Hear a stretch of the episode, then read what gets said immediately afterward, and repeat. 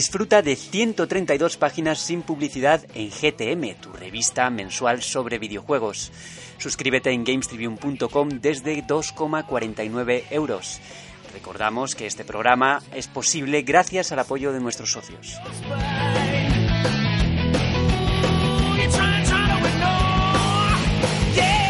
Hola a todos, bienvenidos a GTM Restart, nuestro encuentro semanal con los videojuegos en la radio.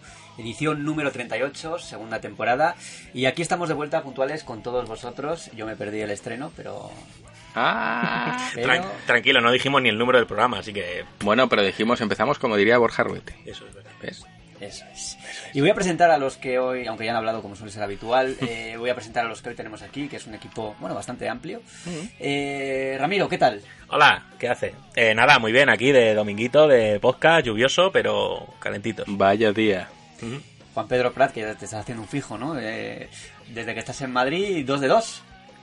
y espero que sean que sean muchos más si me dejáis entrar porque esta vez se ha puesto Ramiro en la puerta y no me Sí. no, no me quiere Es dejar que con, calcetines blancos no pasas. Doy fe. La dicho tú aquí no no entras. visto los calcetines ¿Y La- calzoncillos de Yakuza?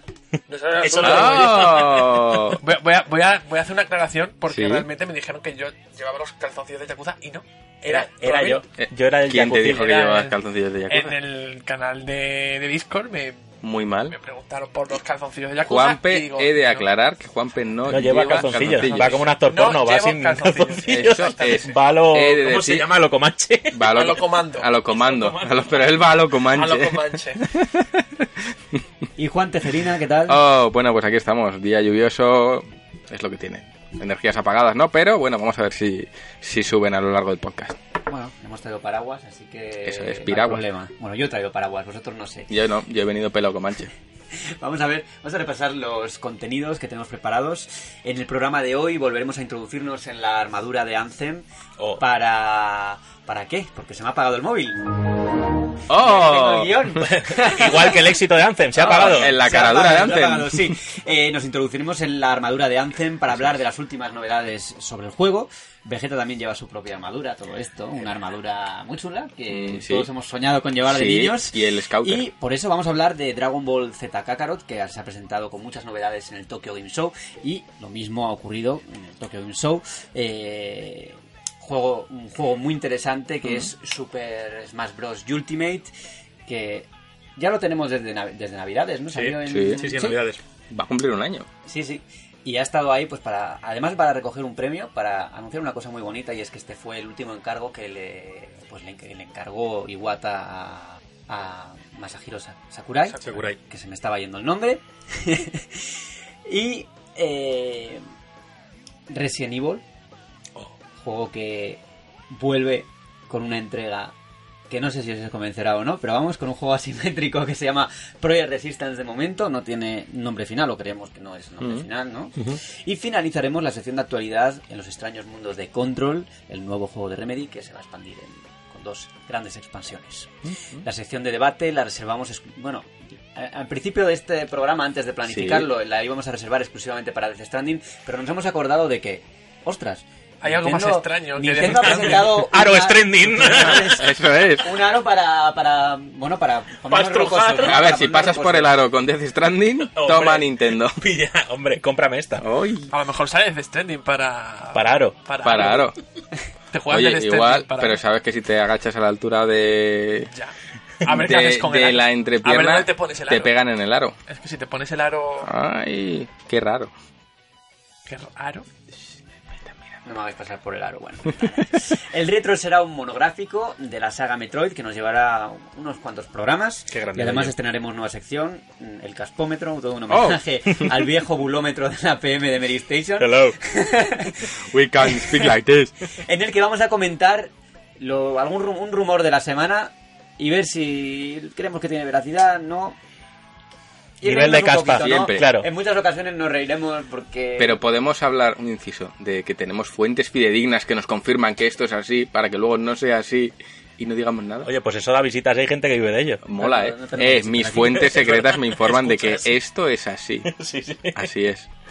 Luego responderemos a la pregunta de los socios y os contaremos a qué estamos jugando. Muy bien. Si te gusta lo que tenemos preparado para hoy, como cada... Corrígeme, martes, lunes, Martes. Martes. martes a las 12, Sí. Cuando quiera que nos escuchéis, porque ya sabéis, estamos en varias plataformas, estamos en iBooks, estamos en iTunes, en Spotify y en Spreaker. Y, Y, nos en podéis Nintendo ayudar. Aro, también estamos. Sí, sí, sí, sí. Nos podéis ayudar eh, si os suscribís a la revista en gamestrium.com y también poniéndonos comentarios y cosas bonitas o críticas constructivas en las distintas plataformas. En la edición de sonido, Javier Bello, yo soy Borja Ruete. Empezamos. Thank you.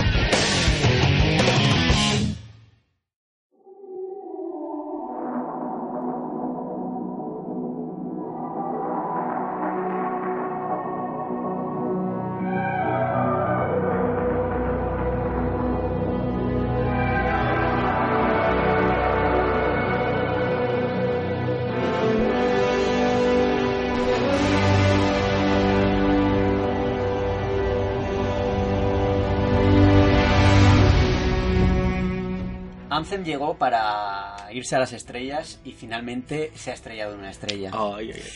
El- que iba a decir, Yo me voy ya de aquí. decir, Más que una Anthem vino para quedarse, pero ha dicho Anthem vino para irse. El último juego de BioWare, eh, señal inequívoca del fracaso, finalmente el fracaso comercial que ha supuesto el, el último título de BioWare, es que ya está, mm, no mucho tiempo después de su lanzamiento, porque esto salió en Febrero, ¿no? Febrero, sí. Ya está en EA Access y EA Origin. No sé si habéis tenido oportunidad de probarlo. Ya hablamos largo y tendido sobre este tema cuando salió al mercado y se vio el de- que se iba a descalabrar. Eh, ¿Vosotros le disteis? No, ¿no? No. Que tengo el mismo interés de, de cuando su estreno, el mismo. Yo es que, fíjate si soy estúpido que estaba yo aquí pensando, joder, Bioware, Bio, Bio, ¿no? Ya, no, es muerto, güey, ya es... Muerto, bueno. Fíjate, yo ahí en plan, ¿cómo sería el logotipo? Ya no están vivos, están muertos.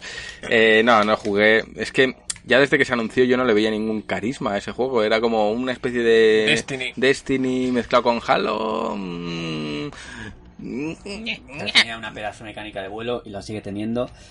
Sí, Es magnífico. A ver, Sí, sí, me lo no creo. la pongan en el próximo Mass Effect, yo me voy del mundo. yo me voy. Eso es. Pero es no que sé. debería de hacer un juego de Iron Man y ya está. A mí me hace gracia porque eh, venimos, venimos de la semana pasada de hablar de lo bien que está BioWare, de Sí.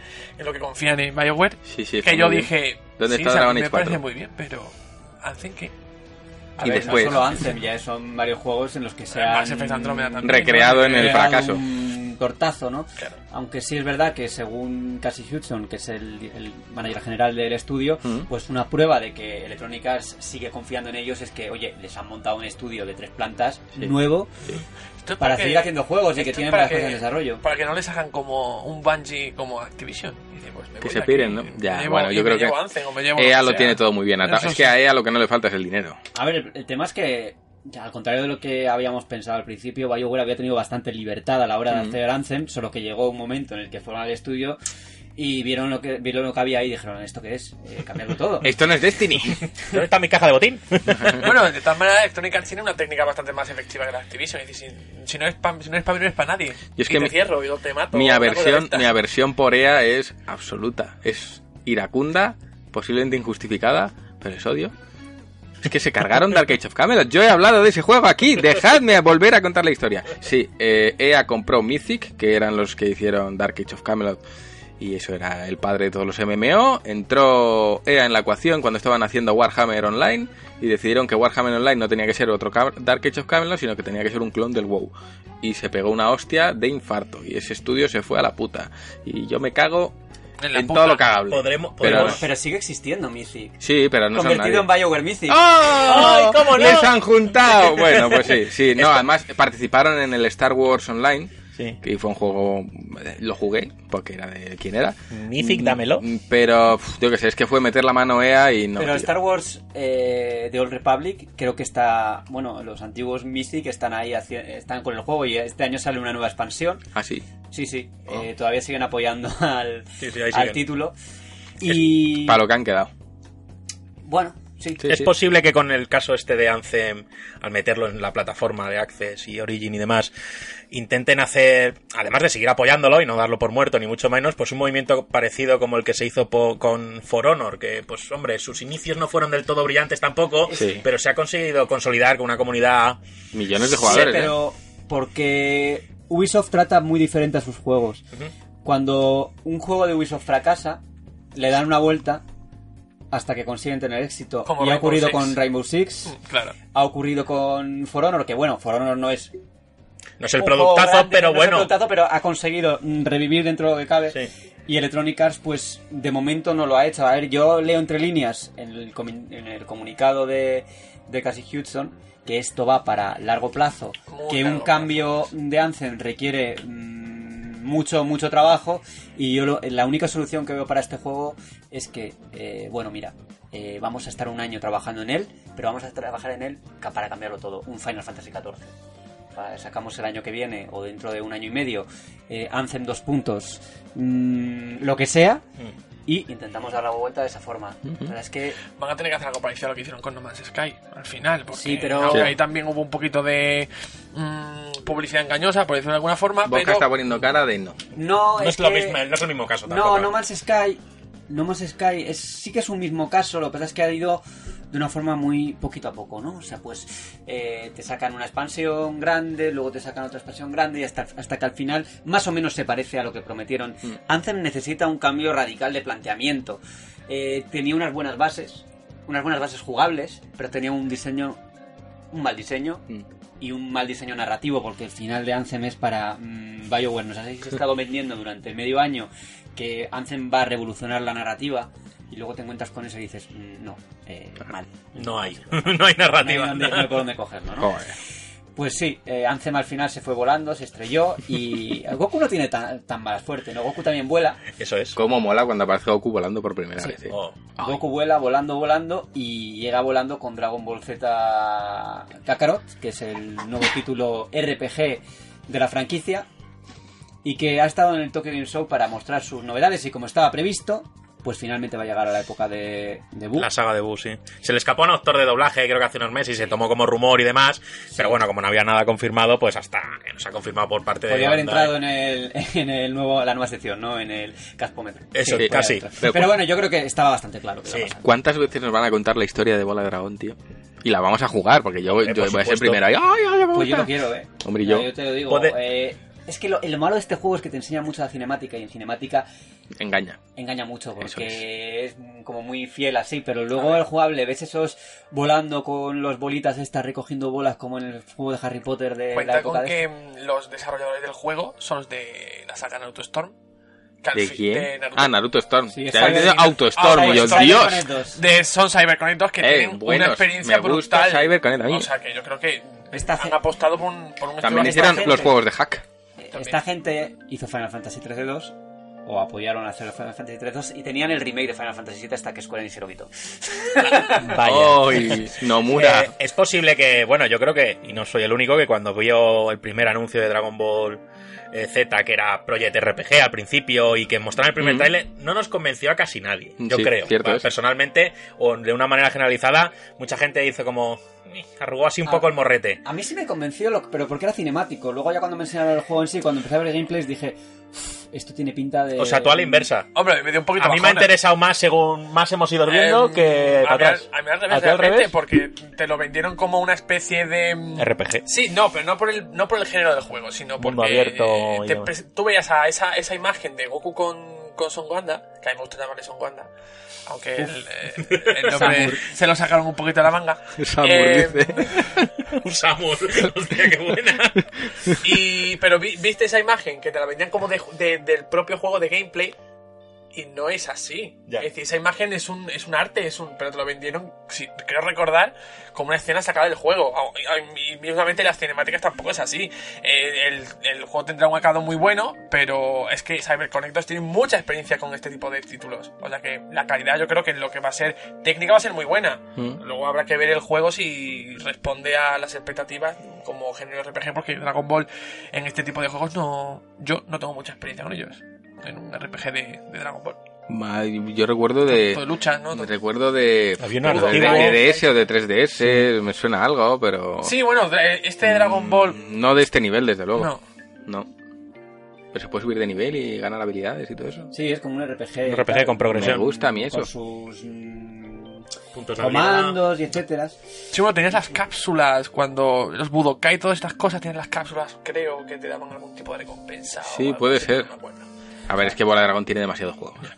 ¿Sabéis lo que tiene comandos? Oh, El personaje de Dragon Quest de, de Super Smash Bros. Ultimate. Sí, ¿no? Eso me pareció una genialidad. No, no ¿Cuál? hemos ¿El? No, el héroe no lo hemos El No, héroe no me lo he descargado. Quest tiene mecánicas de juego de por turnos. ¿Qué me dices? ¿En serio? Hostia, eso mola. Eso me gusta a mí. No lo sabía yo. Como el nuevo Yakuza. Eso, Eso es no está en la escaleta. Voy a hablar de Yakuza. Eso es, ahora de repente vuelve los turnos. Sí. Es como la- el pantalón campana. mue- mueve las Los sombreras. turnos son el pantalón campana. Super Smash. Bros. Ultimate, el juego que me compré por 50 euros de lanzamiento y que he jugado media veces. hora. 50 minutos.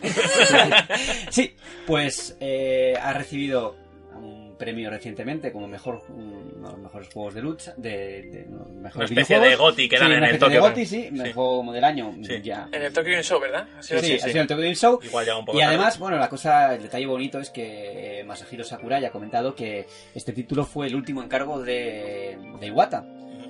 Cosa Joder, que Claro, yo estaba pensando cuando he dicho, ¿sabéis lo que tiene comandos? Y yo, el comando que le dio Iwata a Sakurai, pero yo caía en plan, digo, a ver la gilipollas. Le que dio el. Konami Code, ¿no?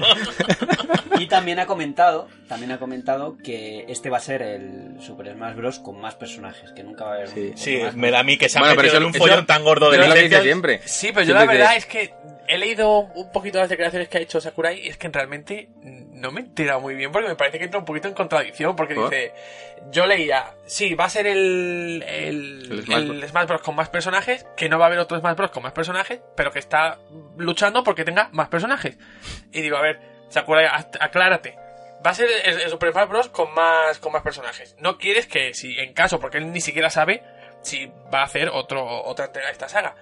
Y dice que no va a haber tantos personajes, pero que su afán es que haya muchos personajes. Y yo digo, a ver, entiendo que se. Que se El espíritu de Rajoy se ha apoderado de Sakurai. alcalde. Eso es. Hijo del alcalde. Somos personas, somos sentimientos y tenemos personas. Yo creo que ha querido co- con, este título hacer, pues además de desencargo que dice que tuvo de Iwata, pues eh, yo se veía como en la, en la, Obligación en moral, la no, deuda o en la obligación moral de hacer pues el Smash más grande y más tal. Es, sí, El sí, Smash el grande. Smash más grande.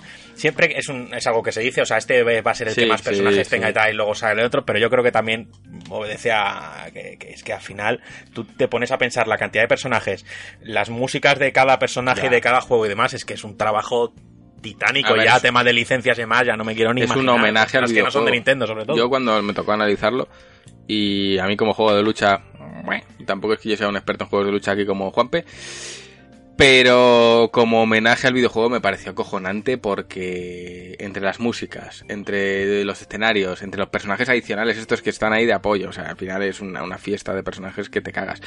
Lo que pasa es que es muy cierto lo que dice que siempre que sale un nuevo Smash, siempre se vende como este es el definitivo, después Bueno, de este no voy a este- hacer más. Este lleva definitivo en el nombre, o sea. Ya, que- pero sie- siempre, yo me recuerdo que Sakurai, de hecho recuerdo que en el anterior es más como que estuvo, tuvo una época en la que estuvo enfermo, incluso que se tuvo que dejar de implicar porque al tío le estaba comiendo la salud. Y siempre es como este va a ser el último y el mejor y luego llega uno más grande. Pero porque le cumplió el pacto este de meterse en un pozo y mantenerse joven. Le cumplió ahí y ¿Qué tuvo que dices? renovar y ahora ya está Ah. otra vez joven. Joder. Yo creo que en este caso está bastante justificado. Es que hay una de personajes que. Es difícil, ¿eh? Superar esto. y Es que es raya el año que viene- absolutismo. es Hombre. que el año que viene va a haber un nuevo pase de temporada. Se está diciendo, sí. está A diciendo ver, que tiene igual lo que me viene a la mente es que ese juego ya vaya a ser la base para siguientes juegos, que puede ser, y solo se vaya ampliando como el Mario Kart 8. De X es el mismo, le meto más personajes, pero Ya, es el mismo juego. una entrega más. Ya, eso es cierto. O Pokémon. Ay, que me gusta mi Pokémon. Pokémon. No sé, eh, yo creo que va a ser difícil de, de De superar. superar. Y uno de los personajes que no está es uno de Resident Evil, de momento. De ¿Qué me dices? Que ya les vale, ya podían poner ahí un leaker o algo. Coño, que en. Marvel vs. Capcom está. Y ya, bueno. Está Nemesis, ¿no? Era. Nemesis. Y no, y Chris Redfield está Que sí, vergüenza. en Marvel vs. Capcom. Y creo que Jill también. Bueno, tiempo al tiempo, tiempo al tiempo. Project Resistance, nuevo juego de Resident Evil, de Resident Evil, eh, juego asimétrico. mm, Un Evolve de la vida. no sé, eh, ¿qué os parece? A ver, yo lo he visto como jugador de Resident Evil, obviamente me suscita un interés, pero no total.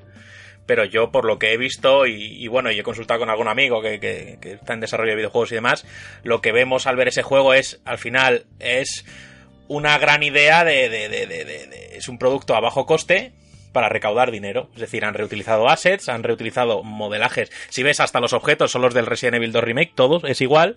Le han dado otra jugabilidad distinta y básicamente pues es con el mínimo gasto posible de producción pues obtener unos ingresos bueno, es una propuesta curiosa. No creo que vaya a funcionar a unos niveles estratosféricos, ni mucho menos. Pero bueno, sin más, son como estos proyectos que hacían aparte los Outbreak y los Umbrella Chronicles. Chronicles, y demás. Y el que- Umbrella Corps A también. ver, yo creo, yo espero que cuiden un poco más el producto. Eh, no es Capcom directamente la que está No. desarrollando el juego. Eh, confío en que, bueno, ya que no es Capcom, pues bueno, que al menos elijan a una desarrolladora que haga algo diferente, que lo haga bien, mientras ellos están trabajando en los Resident Evil, de ¿verdad? Exacto. No, pero yo prefiero que Capcom esté centrado en hacer un Resident Evil 8 o un Resident Evil 3 remake Mm. antes que, mm, que dedicarse a un juego asimétrico que oye lo pueden delegar en otro equipo de garantías para que para que sea una experiencia cuanto menos Curiosa, curiosa o, sí. o sí bien que sea un buen juego Mm. Bueno, pero no puede ser que Capcom se haya venido un poquito arriba. En plan, me ha salido Sí, bien nos ha- Monster vamos- Hunter, sí, me ha va salido muy bien. Resident Evil eh, 2 Remake, me ha salido bien Resident Evil 7. Y digo, bueno, bueno, pues ahora voy a sacar yo esto, a ver qué, qué A ver, pasa, ¿no? No Si sé. tienen un mínimo de calidad como lo último que están No, ya. lanzando, no va a ser malo. Malo. Pero es que el último, me suena que hay un Resident Evil también así de este rollo. Es que no me acuerdo cómo se llama ya, porque tienen esas coletillas. Sí, pues que eso era- es un- Que eso era un, truño como un puño, eso. Eso era. Eso es un indicativo, que Sí, no te yo del creo- nombre. Claro. yo creo que Capcom ya no va a cometer esos errores Claro. Creo que confío en que no porque ha habido un cambio dentro de Totalmente, y se de la nota. empresa y no, le- no les conviene sacar un producto de, de de baja calidad. perdón, Exactamente. Desde luego. creo. Así que bueno, pues Igual oye, es hasta bueno. yo estoy Yo convencido es que creo que el modelo, perdona Borja que te corte, el modelo asimétrico creo que nunca ha terminado de funcionar bien. ¿Puede ser? Ese multijugador ¿qué- asimétrico ¿Qué, qué que una ejemplos tenemos? Porque a mí solo me viene Evolve. 13, el Viernes que 13, tampoco el Evolve, Doom va a tener un Eh, modo también de multijugador asimétrico. El de Predator, el juego. Sí, el de Predator Sí, de pero ese- PlayStation 4 uf. no tiene muy buena pinta, ¿no? Pues, yo estoy convencido de que, de que Capcom tiene todo bajo control. ¡Vamos! ¡Oh! La hilada suprema. A los universos extraños, raros, locos del videojuego de Remedy Entertainment. ¿Lo habéis tenido la oportunidad de probarlo? No, y quiero hacerlo. No, he tenido la oportunidad de criticarlo. ¿Por qué? Ah, muy bien. Porque así se lleva el mundo, criticar sin saber. Yo, mira, yo hice el, hice el análisis en, en Medistation de Control. No comparto con la mayoría de gente que dice que es un juegazo increíble. Yo, bueno, le, le puse un 7,5 y tal. Pero tiene algo, o sea, tiene algo especial que cuando lo juegas, o sea, funciona muy bien a los mandos. Es que a mí me atrae la jugabilidad. Me Tiene, bastante. tiene ese algo, a pesar de los fallos indudables que, que encuentras, tiene personalidad.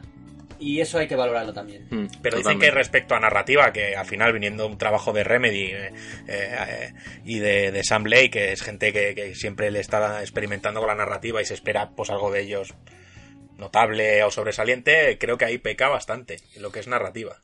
A ver, yo he de reconocer que a mí me ha gustado la historia. Ah, bueno. Pero soy de los únicos que le ha gustado. No, bueno, oye, al Ah. final. También lo he jugado en inglés, ¿eh? No sé, mucha Eh, gente no, igual ha jugado con la versión virreina. caricatura. Oh, y la versión virreina, por favor. ¿Me estás nombrando virreina? Yo, el, que- es que el, consor- el conserje me- a mí me marcó la vida. Cuando Conserje. El conserje de control, Ah, que que, también hay hay un conserje. Hola, buenas. Oh, es que Ay. es un doblaje entre... Ay, Es que es horrible. Florentino. Eh, bueno, y además eh, comentamos la semana pasada que el, el hostiazo en ventas ha sido Potente, ¿no? ejemplar, que no entró ni en el top 20 de ventas en la semana de su estreno. Se veía venir, ¿eh? Se- si no, Se veía venir no por la calidad del juego, sino por las movimientos la dentro de la empresa también. también. No, no tanto por el juego en sí, sino por el, el tipo de juego que es igual no atrae a tanta gente. No es un shooter como otro cualquiera de pum pum pum y ya está, ¿no? Tiene algo más. Y no sé cuánto venderían los otros juegos de Remedy. Eso no lo he mirado. Pero no creo que sea una empresa que haga juegos de masas. No, es, es cierto. No, eh. son de cultillo. Es cierto. Sí. Y a lo que íbamos con, que se nos está yendo un Sí, poco la, la bola. el hilo, es que va a haber, ya han anunciado el plan de DLCs, de DLCs de pago, también algún contenido gratuito. Como contenido gratuito va a tener el modo foto ya, ya anunciado. Eh, las expansiones, dos expansiones eh, de Foundation y la otra que se me ha ido el nombre, eh, eh, que era como... No me lo digas, no me lo digas, no me lo digas. eh, ¿Awe? Awe. Era? Sí, ¿no? Awake. Sí, no- agua, que era doble Awe. E. ¡Awe! Ah, W, E. Claro, eh, tú ves la fuente de letra, es Alan Wake, tú ves, creo que está incluso Alan Wake en el... ¿Qué me dices? La- la acercas figurita, cámara, ¿no? creo ¿Van, que a, ahí unir universos o qué? A ver, eh, esto viene en un contexto de que eh, Remedy ha recuperado los derechos de Alan Wake. de Alan Wake, que eran de Microsoft, ahora son de ellos de nuevo, y tienen libertad pues para, para utilizarlo para lo que quieran. Y además han dicho que, bueno, eh, nuestros universos mm, comparten cosas. No quiere decir que el universo de Control sea el ¿Sea el universo de Alan Wake, pero sí que hay cosas que se relacionan. De hecho, los que hayan jugado a Control pues habrán visto cositas de, Detallitos, ¿no? de Alan Wake. Además de, Hideo- de Hideo Kojima, que también está en el juego. ¿Cómo? ¿Qué me dices? Ah, no lo sabíais. No. ¿Que Hideo Kojima está en ¿Se control? ha colado? Está doblando, está doblando una cosa. Yo ¿Ah, pensaba sí? que era Hideo Kojima que se llevaba gente a No, sus Hideo juegos. Kojima está en control. ¿Qué ¡Ay, me Dios dices? mío, no lo sabía! O sea, menos en Death Stranding donde tú quieras. Menos currando en su juego. No, que sí, que está Su currando. juego indie. No digas eso. Kojima bueno, Kojima buena persona. no humo. No humo, no. No humo. Trabaja, hombre. El Trabaja. humo hay que hacerlo. Hay que encender Claro, el fuego, que luego cuando que la madera esté que no húmeda confías para que... en Kojima, la gente Sí, se te echa un se poco escama. Kojima, Dios. Yo de verdad es que Control es un juego que me atrae por su jugabilidad, lo que he visto de gameplay y demás, es un juego que me atrae. Mm, lo jugaré porque quiero jugarlo, es un juego que no voy a adquirir de, de lanzamiento y menos con la lluvia de lanzamientos que tenemos, que es que es- esto sí que no para. Pero bueno, yo espero que me sorprenda más que Quantum Break, que he tenido la ocasión de, de jugarlo y lo he dejado a la mitad porque era un juego del que no me estaba enterando de absolutamente nada. es mejor juego que Quantum Break, ¿eh? O sea, yo... Porque yo entiendo la idea transmedia y de tal, pero es que si no te ves los episodios, que al final ahora te los tienes que descargar aparte, son 80 gigas y, en fin, si no te lees esos documentos de 10.000 palabras o 15.000 palabras que tiene el juego y demás, es que no te enteras de nada. Entonces lo dejé a la mitad porque... En lo de los documentos también peca un poco control. Es que yo Hay no- Mucho documento sí. mucha cosa que tienes que eh, ver. Yo eso lo veo siempre como, como vagueza a la hora de... me- o sea, Bien, sí. diseña bien tu narrativa y cuenta todo eso dentro. No, no hay que ampliarlo tanto, pero es que al final meter 200.000 notas para que una persona esté leyendo... Es que eso, eso es pecar de no saber diseñar bien una historia y de no narrarla correctamente. Creo, vamos. Solo conozco un, un juego que hace bien eso de los textos. ¿Qué? Loto dice. Vaya. Toma. Y lo hace bien, porque están animaditos, van con la música, van entrando y, No lo te- y sé, te yo- los lees muy ricamente. Yo los juegos que tienen no, los que tienen nunca docu- los el leo. documentaco ahí de nunca siete los páginas, leo. yo no me los leo tampoco. Me perderé muchas cosas, pero no los leo. Yo igual. Lo siento. Y quería añadir una cosa de Kojima, pero veo que ahora en el debate viene Kojima, Ay, entonces me, debate. le- me lo como, Sí, sí. me El lo interiorizo en el parte. pechete y luego lo suelto. Eso es. Vamos a dejar unos segunditos de descanso. Música. Y seguimos con el debate.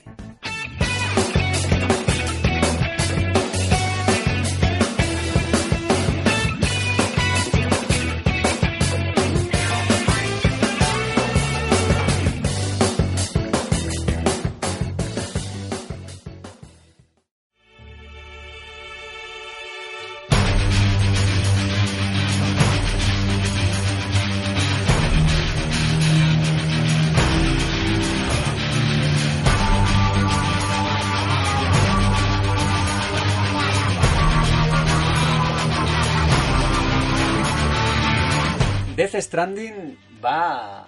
¿De qué va? No lo sabe Kojima.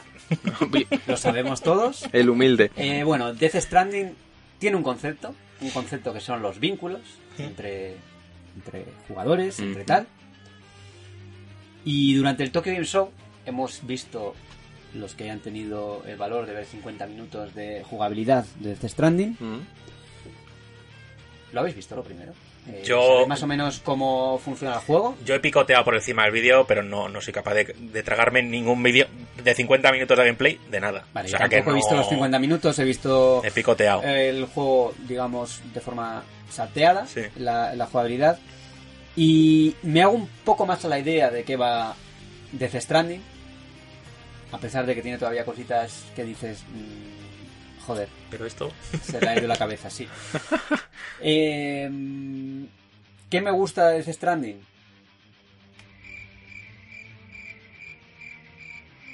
Pues Su Eh, particularidad. ¿Quieres que Se queda pensando, es, nosotros, para que los oyentes lo vean. Dice, ¿qué me gusta? Se le ve que medio sonríe en plan, una mierda, ¿Quieres nada. que se lo A digamos ver, nosotros? yo reconozco, yo tengo Death Stranding reservado, bueno, en Amazon, y cuando acabé el vídeo de verlo así dije, uff, no sé si mantener la reserva. Porque tiene cosas... Yo a mí no me gustan los juegos de supervivencia en general, y veo mucha mecánica de, de supervivencia, ¿no? De que se abren menús radiales, y coges la escalera... Materiales, y todo eso, sí. Materiales, y numeritos... Pues eso era de las sofás, eso era Tomb Raider. No, pero no tanto, es más Minecraft eso, ¿eh? Es un juego que, lo, por lo que he visto, es más tranquilo de lo que yo pensaba. Tiene mucho de globo. realmente, de que va con la mochila, por Joder. unos terrenos muy bonitos. A nivel gráfico, eh, me parece que es un salto con respecto a con respecto a Horizon Zero Dawn, teniendo en cuenta de que hay muchos menos elementos también. Sí, está bastante más vacío. Es muy, bo- es muy bonito eh, lo como está hecho y tiene pues ese toque Kojima que evidentemente pues tiene un valor, Mm. un valor que ves ese ves lo que hay ahí y dices esto es de Hideo Kojima, ¿no? Y es muy difícil de conseguir por muy eh, es muy tal Hideo Kojima, ¿no? Es muy egocéntrico dentro del cabe o Mm. no sé no cómo- es egocéntrico, eh, humilde. eh, ¿No habéis visto su último tweet? Que dice, esto empezó sin dinero, en un garaje, casi. Prácticamente vende el Sí, proyecto. Death Stranding en Sí. indie, un juego indie. Hombre, Empeza- empezamos A ver, muy yo mal. ahí Venga, hombre. un poco a Kojima porque es verdad que cuando dejó Konami, pues él hizo, él hizo su estudio y luego llegó a un acuerdo con Sony, pero entre medias pues no había acuerdo. Y ha habido muchos creadores que han dejado su compañía madre y no necesitamos saber, no Sí. necesitamos decir cuántas personas han fracasado. Eh, nombres muy importantes de la industria saliendo de ahí mm, que no, no están a la altura de, de lo que habían sido antes, ¿no? Sí.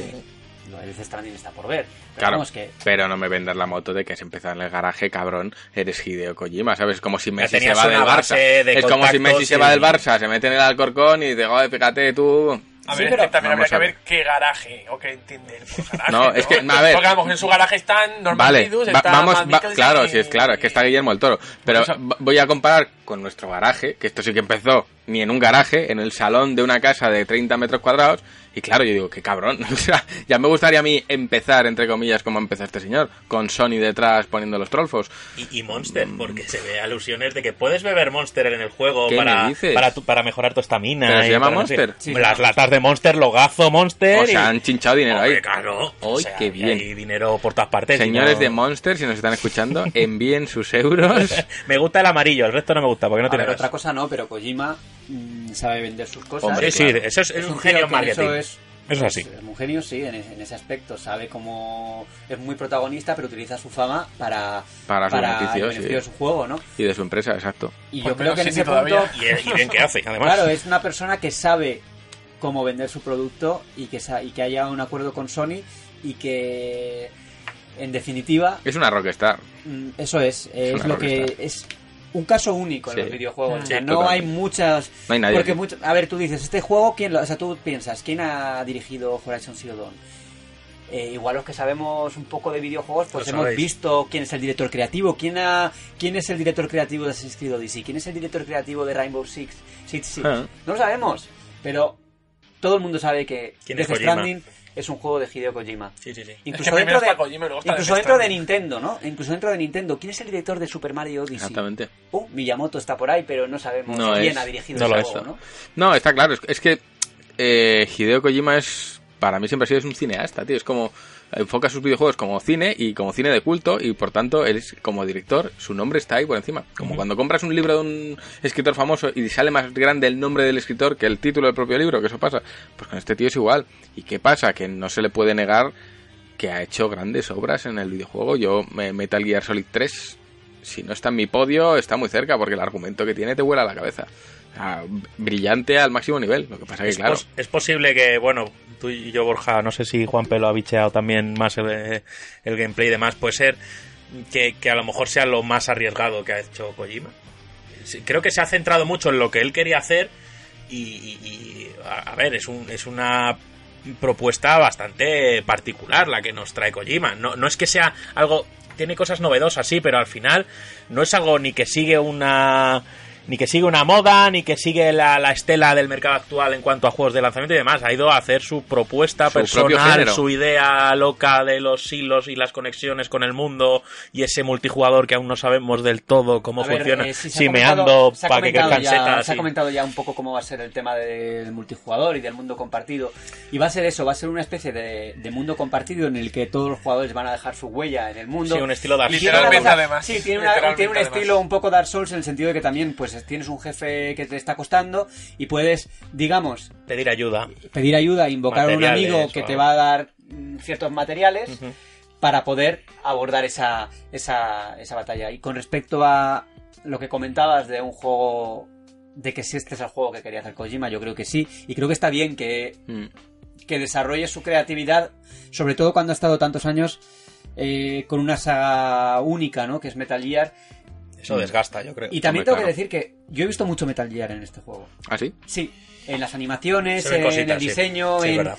eh, incluso, sí, las batallas cuerpo a cuerpo que no me han parecido gran cosa, pero que sí que noto cosas de Metal Gear. Yo creo que, evidentemente, Metal Gear, por mucho que sea de Konami, es su creación y de- todas las obras tienen su desarrollo, ¿no? Siempre metes, introduces cosas Sí. Propias. propias. Bueno, al final yo creo que con Death Stranding, que habláis de lo de eh, obra única, que ha hecho lo que ha querido, al final lo que hablábamos antes de que es Hideo Kojima, si es otra persona el que hace Death Stranding, seguramente no hubiese tenido el apoyo de ni de tanta gente, ni seguramente una gran eh, editora o una gran A ver, es compañía. que- Yo creo que lo propone otra, otra Hombre, menos, es que- alguien menos conocido, ¿no? Yo creo que el, el sello Hideo Kojima eh, le puede dejar, le permite hacer lo que quiere y que tenga esa cantidad de apoyos al final, porque tú lo has dicho antes, ¿no?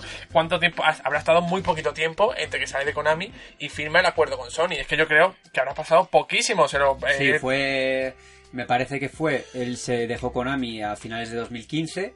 Eh, Tenía en el 2016 contrato ese. En 2016 inició un tour por todos los estudios, no sé si os acordáis. como y por ese mismo lados. año pues, se anunció. Y creo fue que ese mismo Stranding. año, antes del E3, O sea cuando que- ya se anunció oficialmente que un acuerdo con Sony, que no era un acuerdo, eh, digamos, de, mira, Mm. eh, este juego te lo financiamos al 100%. Era algo Era temporal, algo- ¿no? Me suena. Una cosa es que se anunció primero para PC y para Sí. PlayStation 4. Aquí Sí. hay una, una historia un poco rara porque desde el principio se dijo que este juego iba a salir para PC. Pero luego desaparecieron todas las referencias a PC. Sin embargo, hace un par de meses Mm. eh, este título estaba en exclusivas de PlayStation Etiquetado. 4 Ya no está. y ya no está. Pero ahora la han vuelto a recuperar como la etiqueta de. Sí, pero en esa de- página sigue sin aparecer. Ya, Sigue yo creo, yo creo que va a pero- terminar saliendo en PC. Eso lo tengo yo más o menos claro. Mm. Porque no es un título que Sony haya financiado al 100%. Yo creo que es un juego que no es un triple A como tal. Será un doble A.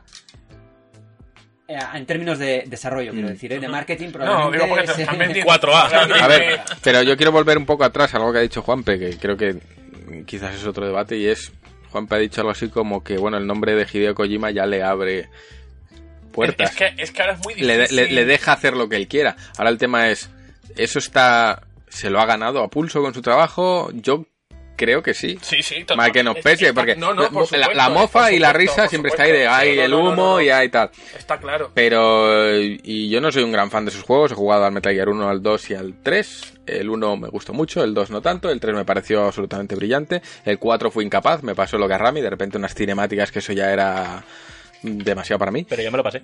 ¿Y, y qué tal? me pasé la peli. No, sí, a ver, yo entiendo que el 4 es eh, es narrativa pura y dura y es eh, cerrar todos los hilos posibles y demás. Pero claro, a mí se me, se me viene a la cabeza, si este tío hace eh, aventuras tan narrativas, ¿cómo cojones combinas eso con un multiplayer? Que normalmente el multiplayer es todo lo contrario, la narrativa... Ya, pero no es, No es un que multiplayer al uso. no Es una especie de cooperativo. No, no, no, no es que es lo, lo que me deja a mí, es que, porque claro, yo le- le- no he visto el vídeo de 50 minutos, pero ponía algo así como eh, los lazos que se tienden en los Ya. puentes, porque se llama San Bridges, los puentes que tiendes entre jugadores. Digo, es que a mí no Claro, me interesa está- tenderle en puente a están los nadie. puentes en el sentido de que la gente deja ciertas cosas en el mundo, pero no que no juegas con alguien en- dentro del No. juego. Vale. No vas a ir con otra usado, persona. ha usado la excusa del, del multijugador. Lo ha llamado multijugador, o se ha llamado multijugador, cuando realmente es una manera más de aprovechar. eh, O sea, los puentes son, por entenderlo, como ayudas que puedes encontrar. Sí, que- de repente te encuentras una, una escalera que necesitas para seguir avanzando o, O pistas, algún- O te o deja una nota en el suelo, claro. cuidado que aquí te salta un- igual que en Dark Souls. Igual, ¿Y no puede ser al revés? No. O sea, en plan... eh, todos sabemos cómo es la gente, ¿no? Hay gente que quiere ayudar, hay gente que quiere Sí, putear. ah, bueno, eso Se- ya. Sería muy bonito que el juego reflejase cuánto hijo puta hay suelto y que al final, por culpa de la gente, pues imposible seguir adelante porque la Pero gente ya pasa en te lo ha jodido. Bueno, a lo mejor no, a lo- no se, no se conoce qué alcance tiene A ver, eso sería lo guay. Ese, que- multiju- ese multijugador en plan. Kojima es muy entre pacifista. una serie de, de opciones predeterminadas o dice, pues tienes una nota y puedes escribir tú lo que quieras. Claro. tienes una serie de notas predeterminadas que dice, pues tienes esta, esta o esta y déjale eh, una de estas tres, ¿no? no Puedes sé, coger tú. mol- molaría que al final se refleje realmente el verdadero espíritu de la humanidad, tanto para bien como No, para ya. mal.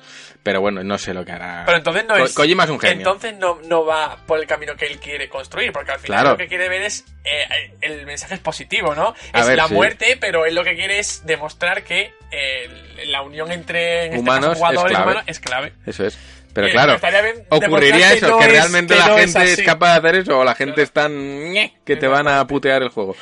Molaría saberlo. Traedme a Kojima. que se lo Bueno, quiero que- preguntar. Que con respecto a lo que decías antes, es eso, ¿no? Que yo creo que ahora realmente, eh, por suerte o por desgracia, estamos en un momento en el que las compañías no se arriesgan demasiado, No. van a, a lo A tiro seguro, hecho, a tiro y hecho. claro, que es el que, al- pese a quien le pese, ¿qué valor seguro tienes más que Hideo Kojima? Que independientemente del juego que te, que te haga, llevas hablando de Death Stranding, ¿cuánto? Ah, guap. Tiempo. Llevas preguntándote qué es Death Stranding, ¿cuánto? Pero es que, ¿no, ¿no creéis que Que puede ser contraproducente, ¿eh? Pero... a la hora- al enseñar 50 minutos Yo creo que de se ha juego pasado, ¿eh? han perdido, ha perdido Sí. la magia que tenía de, Yo estoy de acuerdo. eh, un misterio, porque Death Stranding era un misterio que la gente no sabía, mira, no sé lo que es esto exactamente, pero me vuela la cabeza con lo que estoy viendo. Hmm. Y de alguna manera, al enseñarlo tanto, está rompiendo esa magia del marketing que él mismo Exacto. ha creado. Yo mí fíjate que creo, razón, yo fíjate que creo que todavía va un paso por delante y ha enseñado algo muy liviano y que todavía se guarda cositas. A mí lo que no, me- no respecto a jugabilidad ni nada, sino a tema historia. Yo creo que va a Porque abajo final- sin frenos. ¿eh? A mí lo que me escama, y viene un poco a lo que dice Borja, es durante toda la campaña de marketing no se ha, o se ha dicho que no se enseña la jugabilidad porque quieren que sea como una sorpresa. Que no, que sí que existe, que claro que la jugabilidad existe, ¿cómo no va a existir? Pero que no la enseñamos porque va a ser algo que el jugador tiene que descubrir. Y de pronto te sueltan una hora de vídeo. O ¿qué pasa? ¿Que antes existía de verdad? O, o es que existe ahora pero no antes? Pero no antes. Eh, ¿Por qué ahora hay Claro, un vídeo de 50 minutos? exacto, es que es como no, no, no, no, y de repente No, es que ahora, es que ahora ha sido en, desde la Gamescom, que también estuvo, creo que. Que es que además el tío ha ido a todos los eventos. Ha estado en la Gamescom, ha estado en Tokyo Game Show, es que se ha recorrido medio mundo. A ver, hay que reconocerle la capacidad de trabajo que tiene el Sí. tío, porque independientemente de que ha hecho el juego y se sabe que está detrás, es que claro, lo hemos visto por todas las empresas posibles, por- se ha hecho un tour del mundo y ha hecho un juego a la par. Que, Sí, bueno, y- que se gasta la broma de que Kojima no está trabajando en su juego, obviamente estaba trabajando en No, su y juego. cuando, y cuando publica tweet diciendo que ni siquiera le sabe de Death Stranding, Ah, te bueno. está alimentando el. eh, pues la, la controversia, la polémica, no decir que ni, ni Hideo Kojima ¿Qué- sabe de, qué va. A todo esto, ¿qué tal vendió Metal Gear 5? Porque mucho Kojima es una garantía, pero al final el 5 funcionó Hombre, la primera parte no, no fue idea. creo que muy allá, la de Ground Zeroes, pero creo que Phantom Pain creo que sí, Sí. que funcionó mejor. Sí, lo que pasa es que... Es que luego igual, claro, mucho Kojima, pero luego en ventas igual no es... Pero es que en realidad creo que Kojima tampoco ha sido un superventas nunca, ¿no? no, un nicho también, como hablábamos antes con Control. Yo creo sé, que. un poco más, ¿no? Yo creo que, que Kojima es. eh, creativamente lo podemos asemejar. No que haga lo mismo, pero creativamente es como un valor para eh, un cierto tipo de personas, Mm, como es Miyazaki. mm. Es eh, eh, para muchas personas es un valor seguro. Lo que haga Miyazaki es la, pera. Y para mucha gente lo que hace Kojima es la pera. Mm. Que no es una opinión may- mayoritaria, pues a lo mejor no. Pero yo creo que tiene un fiel público, muy fiel, Muy y fiel. que lo que saque Kojima lo va a adquirir. Y lo que saque Miyazaki lo va a adquirir. Sí. Yo creo que ah, son perfiles muy parecidos. Que luego Miyazaki es un tío que se mete en la cueva, no sale, no da entrevistas, no hace nada, no enseña tal. Y Kojima Es lo tampoco contrario. muy entrevista, pero sí que le gusta enseñarle y Y- salir, y y, luego-. Sí, Y luego sí. realmente este tipo de, que hablábamos creo que la semana pasada, ¿no? Tema el desarrollo japonés, tema de desarrollo occidental. Sí. Hideo Kojima Mm. eh, es japonés, pero el tío tiene un desarrollo occidental, Totalmente. occidentalizado de sus juegos. Totalmente. Es que tú no sabes nada de Hideo Kojima. Y coges Death Stranding y dices, no, no, esto lo han hecho en, saber, en Kansas, en donde eso sea, pero es, no te lo han en hecho- Denver. no te lo han hecho en Japón. Eh, En Milwaukee. Eh, hablábamos de ventas y os voy a comentar eh, los números que había sobre Metal Gear 5. En, en- en enero de 2016, es decir, habrá vendido más. Eh, Metal Gear Solid 5 había superado los 6 millones de unidades vendidas. O sea que muy bien. Lo que pasa es que en esto tenemos que poner sobre la balanza cuánto tardó en desarrollarse, cuánto se cuánto, se Cuánto invirtió costó. en el juego, ¿no? Exacto, y que claro. este juego se desarrolló durante muchos años. de hecho. Bueno, y la comparativa también con el resto de la, de la saga. Igual saga. no, ¿Y el 3 cuánto ha vendido, Borja? No lo tienes ahí, ¿no? no, lo que tengo aquí es las ventas totales de la saga. 53,8 millones. Pues dentro de la saga, 6 millones es poquito, ¿no? Podemos Bueno, decir. también en menos tiempo, no sé, al final habido- yo creo que son muy buenas cifras. Sí. Pero claro, hay que ver qué ha costado ese juego, Claro, lógicamente. También hay que tener en cuenta que Kojima no estuvo al 100%, que la Estaba fase ya final estaba fuera. Sí, sí. Pero bueno, a ver, Kojima, yo que no soy gran fan de su trabajo, el 3 es maravilloso, el Metal Gear 3. Pregunta concisa. ¿Con Death Stranding vais a pasar por el aro? ¡Ay! Ay, por supuesto, no. sí, sí. Y además hay portada de Death Stranding que Yo se no. viene, que se viene portada de Death Stranding. Que se viene. Suscribíos, cabrones. No lo digo al oyente, se lo digo a estos dos que están aquí. Que os suscribáis. No, yo no paso por el aro con Death Stranding ni con lo que propones, creo. Pues yo paso por el aro con Death Stranding y con el aro que nos propone Nintendo para ponerme rocoso, que aquí tengo ahí mis tirillas. ¡Oh! Pues he hombre, pensado que no mira, ya que me da pereza ir al gimnasio... Cuidado que hay otros aros que te ponen rocosa a otra parte. Y ahí lo dejo. ¿Qué Bueno. me dices? ¿En serio? Cuéntame Hay aros más. para todo. Eh, mm, corramos un tupido velo y continuemos con el aro de Nintendo, con Ring... Ring Fit. Fit, que es el juego Ring Fit Pero no era el Rincón. Con. con. El rincón Al rincón con el ring fit. Ay, Dios. Take your rincón. Un dispositivo que viene con sensores, que lo puedes estrujar, que pones el... Viene en dos piezas. El primero es el aro famoso, que ahí insertas uno de Mm. los Joy-Con. Lo segundo es eh, una especie de cinta de la pierna, Para la pierna. que creo que se llama así, de El hecho, cilicio. cinta o algo así. Sí. Que te la pones en la pierna y te pones también el... colocas ahí el Joy-Con. Y entonces, pues lo que han hecho ha sido, pues una especie de juego en el que puedes con tu cuerpo mueves al personaje, haces que dispare, eh, si salta, si bueno, si mueves de una forma el aro, pues saltas, eh, tiene combates por turnos, Sí, Ya. sí, sí, sí, sí, sí. Que tiene, que quieres darle un golpe tal, pues te haces una sentadilla y le das a ¿Qué me dices? Es la realidad sí, virtual sí. de Nintendo. ¡Ay! varios modos de juego, también tienes eh, minijuegos en el que hacer pues yo que sé Para jugar más con- en familia con y eso. familia. Lo que está bien es que es un dispositivo que se adapta a tu cuerpo es decir eh, no necesitas tener una capa o sea puedes tener un eh, no estar entrenado ni nada para disfrutar del juego y no morirte en el Nintendo En el, En el En el Nintendo. Nintendo. En el Muy Nintendo. bien, muy bien dicho eso. Hostia, eso sí que es hilado, ¿eh? Y eh, también tienes la posibilidad de hacer ejercicios pues más tradicionales, ¿no? Eh, lo que está guay es que, por ejemplo, en los combates por turnos funcionan los enemigos por colores y cada uno de los colores está eh, asignado a un tipo de ejercicio diferente, ¿no? No recuerdo O ahora. grupo tengo- muscular o algo de eso, sí. Dice, por ejemplo, el color, no me acuerdo, ¿eh? el color rojo, pues está vinculado a ejercicios tipo yoga. Entonces pues, tienes que hacer ahí tus cosas.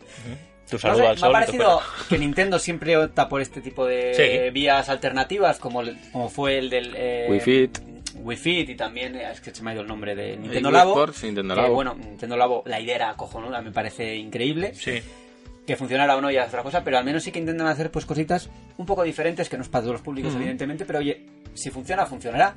Pu- Puede ser que, que igual que eh, ahora Microsoft pues está muy centrado en la adaptabilidad y en, y en querer acercar el, el videojuego a esa gente que no puede jugar, puede ser que Nintendo siempre haya intentado también eh, hacernos movernos. Es decir, Sí. con Wii, pues entre el, el Wii Sports, el Wii Fit, eh, la apuesta como Pokémon Go, esta apuesta del aro, al final son apuestas de ejercicio. Hay mucha gente, y lo comentamos en la comunidad, y me lo decía un socio, creo que era Carlos, que, que decía que, joder, pues anda que no ha habido gente que se ha echado a andar solo por el Pokémon Go y que antes no era capaz de salir a su casa Pero es y que- andarse 10 kilómetros diarios. Pero ojo que podemos ir más atrás. ¿Y Sony de qué se ocupa? Que teníamos, no sé si te acordarás tú, Dime, dime.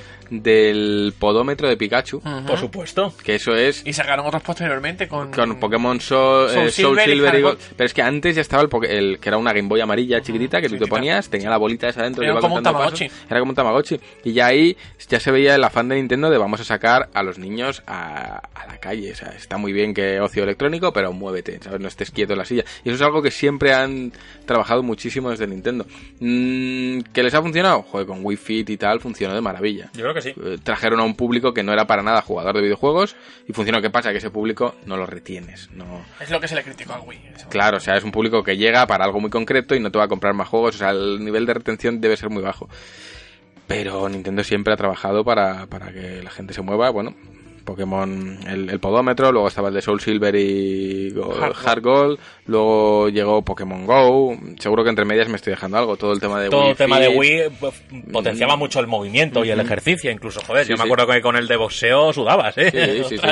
Entonces, oye, a ver, son propuestas que sabemos que no van a ser, o creo, Bombazos. ojalá, mm, van a ser A ver, pero es que al final está bien que no todo en una empresa o no todo lo que hacen en una empresa responda a la imperiosa necesidad de ganar dinero. Es decir, que se lancen cosas que no van a ser tan rentables, pero que al final responden un poco a una necesidad más Pero- ética de la propia empresa. Sí, pero no, pero además yo creo que también va por ganar dinero, porque al final una persona casual que ve el tema este del aro, pero que también puede jugar a Pokémon y demás, al final hace un producto más redondo. Sí. Y Y que te da muchas posibilidades. Eso es. Y te da muchas posibilidades de, de que, bueno, pues eh, eh, cierta persona pues le compre a su hijo la Nintendo Switch porque puede jugar a Pokémon, pero también su hermano pues puede hacer ejercicio con el aro Eso es. y el más pequeño de la casa pueda montar cartón y a lo mejor no es una consola totalmente destinada a jugar a videojuego tradicional. Bueno, Entonces, bueno, no serán casos mayoritarios, pero... el oye, hecho, el hecho de que ni- el hecho de, la- de los productos que lanza la propia Nintendo iban enfocados en ese sentido, es decir, la única, el único fabricante que se ha centrado y que ha tenido éxito además lanzando portátiles Mm. ha sido Nintendo, desde Game Boy,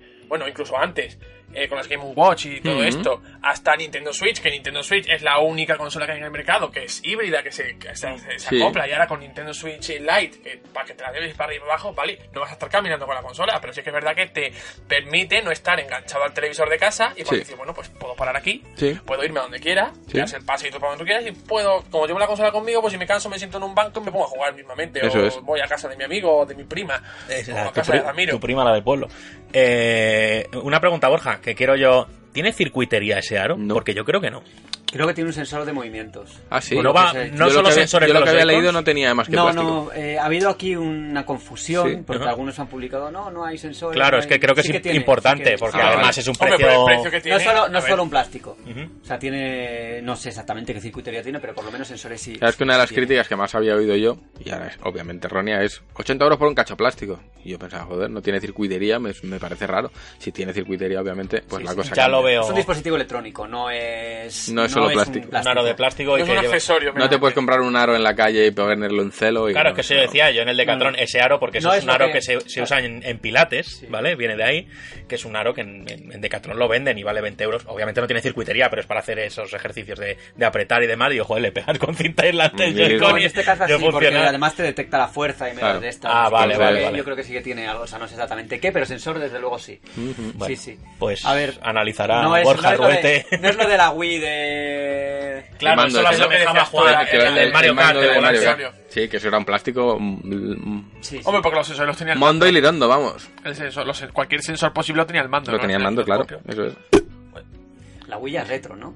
Joder, tan muy retro. retro. La Wii ya retro, lamentablemente. Bueno. Wii es retro, pero por ejemplo siguen lanzando. Metroid. eh, Just Dance para Wii. Pero había un Metroid muy bueno en la Wii, ¿verdad? Sí, también. Sí, sí, y además la, con la incorporación de Super Nintendo y de Nintendo NES Mini en Nintendo Switch Online, tenemos por ahí a Metroid. Y precisamente de Metroid nos va a hablar hoy Javier Bello, que esto va a ser, como ya hemos comentado en la introducción, pues un serial, no sé cuántos programas eh, hablará de, de Metroid, pero esta es la primera parte.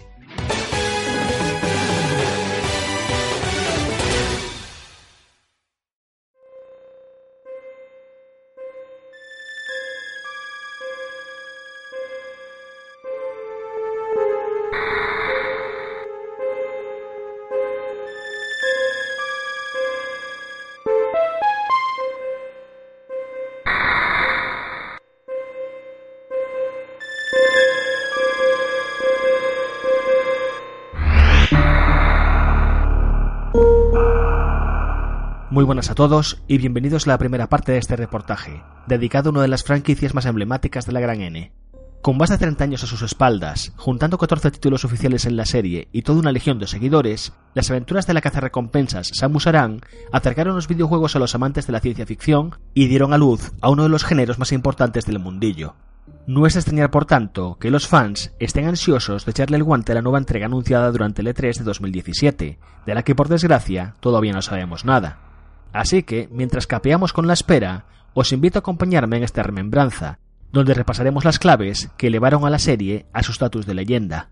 Poneros el traje y cargad todas las bombas y misiles que podáis. Nos vamos a cazar Metroids.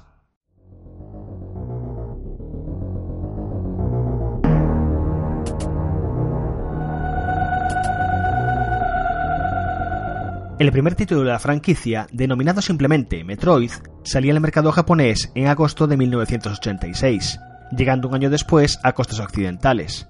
El juego nos presentaba un peligroso mundo alienígena lleno de monstruos que buscaban acabar con nosotros.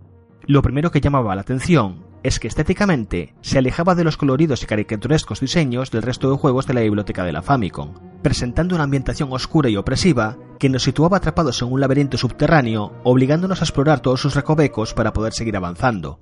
Este tipo de diseño no fue accidental. Sus creadores buscaban crear un juego que apelara a un público más adulto, alejándolo lo más posible de la imagen infantil con la que se asociaba a los títulos de Nintendo. Los padres de la criatura serían algunos de los miembros más representativos de la división R&D1 de la empresa de Kyoto.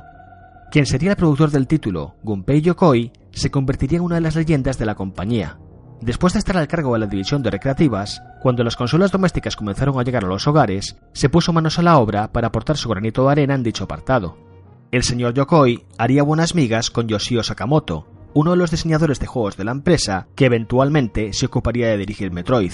Ambos acostumbraban a hacer tormentas de ideas con el resto del equipo para poder suplir de juegos la consola de 8 bits. No obstante, otra costumbre del señor Yokoi era tratar de relanzar proyectos fallidos.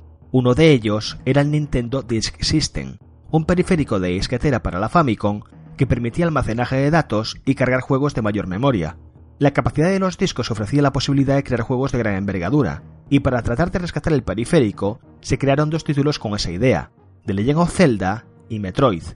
Decir que ambos se convertirían en dos de los juegos más influyentes de la historia de la industria sería quedarse muy corto. Pero centrándonos en el juego que nos ocupa, Metroid se concibió con el objetivo de apelar a un público más adulto, con el fin de diversificar la variedad de ofertas en su catálogo. Así pues, se puso mucho énfasis en diferenciarlo del resto de títulos icónicos de la marca, como el mencionado Zelda, Donkey Kong y por supuesto Super Mario. La base del título fue crear una aventura con una atmósfera futurista llena de horrores extraterrestres, Gunpei quería que el equipo creara un concepto totalmente nuevo, que fuera más allá de ser un simple plataformas o una galería de tiro. De esta manera, se creó una demo que incluía elementos plataformeros y de acción, pero que también contenía partes de exploración en vez de limitarse a avanzar hacia la derecha. Esta idea gustó mucho al equipo, pero antes de que pudieran pulirla, los directivos impusieron una fecha de entrega, que obligaba al grupo a iniciar el desarrollo de inmediato si querían cumplir con el plazo se montó una reunión de emergencia para ponerse manos a la obra y establecer los pilares de lo que querían crear. Durante esa charla se definirían la mayoría de aspectos fundamentales sobre los que se edificaría la fórmula Metroidvania. La aventura contaría con un enorme mapa con zonas inaccesibles al principio, siendo necesario hallar objetos que nos permitieran alcanzarlas. Numerosas áreas tendrían secciones de plataformas que serían más fáciles de transitar una vez conseguiríamos las mejoras pertinentes. El juego estaría plagado de zonas ocultas, teniendo que experimentar tratando de encontrar salas secretas cuando no hubiera un camino evidente o romper los muros con bombas para seguir avanzando. En una entrevista para IGN, Yoshio Sakamoto explicaba la experiencia con estas palabras. No podíamos aumentar la memoria disponible para el juego ni hacer grandes cambios en el motor, pero teníamos libertad total para la estructura de su diseño. Por decirlo de alguna manera, estábamos atrapados, encerrados entre grandes muros y teniendo que discurrir una forma de escapar, esa es la sensación que quisimos implementar en el juego. Por ejemplo, tal vez podríamos hacer un agujero en la pared con una explosión, lo que nos llevaría a otra habitación o túnel con nuevos desafíos. Esa fue la estructura básica sobre la que edificamos el juego. La gran fuente de inspiración detrás del título fue el filme de ciencia ficción Alien, el octavo pasajero. La obra de Ridley Scott fue un referente clave en la estética de Metroid, algo que el propio Sakamoto confirmó en una entrevista a Retro Gamer. De hecho, incluso homenajea al director de la película, bautizando con su nombre, Ridley, al que será el Nemesis de Samus. El juego contaba con una historia bastante más elaborada que las tramas de otros títulos de la época. La protagonista es Samus Aran, una cazarrecompensas que es contratada por la Federación Galáctica para combatir a una raza alienígena conocida como los piratas espaciales, que pretenden usar unas criaturas llamadas Metroids como armas biológicas. Y así, Samus es enviada al planeta Cebes, hogar de los villanos, con el objetivo de erradicarlos. Una de las curiosidades sobre los orígenes del título es que al principio se iba a llamar Space Hunters, en referencia al oficio que desempeña su protagonista. Sin embargo, en las últimas etapas de su desarrollo, decidieron cambiarlo por Metroid, que debe su nombre a la combinación de las palabras Metro y Android, haciendo alusión a los túneles subterráneos donde transcurre la aventura y al traje con aspecto de androide que viste el personaje principal, a pesar de que el término se terminaría usando para denominar al monstruo más emblemático de la franquicia. Además, Samus tampoco iba a ser una mujer en un principio. Hacia mitad del desarrollo, durante una de las reuniones del equipo, se comentó que podría ser interesante que el héroe fuera en realidad una heroína.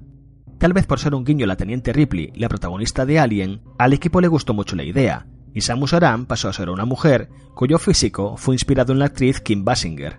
Lo más curioso del asunto es que debido a que esta idea surgió cuando el desarrollo ya estaba bien avanzado, el manual de instrucciones todavía se refiere al juego como Space Hunters y a su protagonista en género masculino.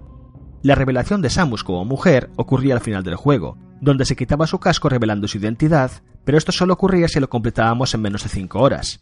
Si lo conseguíamos en menos de 3, también se desprendía de su armadura, quedándose unas mallas bien ajustadas, y de lograrlo en una hora, quedaba prácticamente en cueros. ¡Ay, estos japoneses!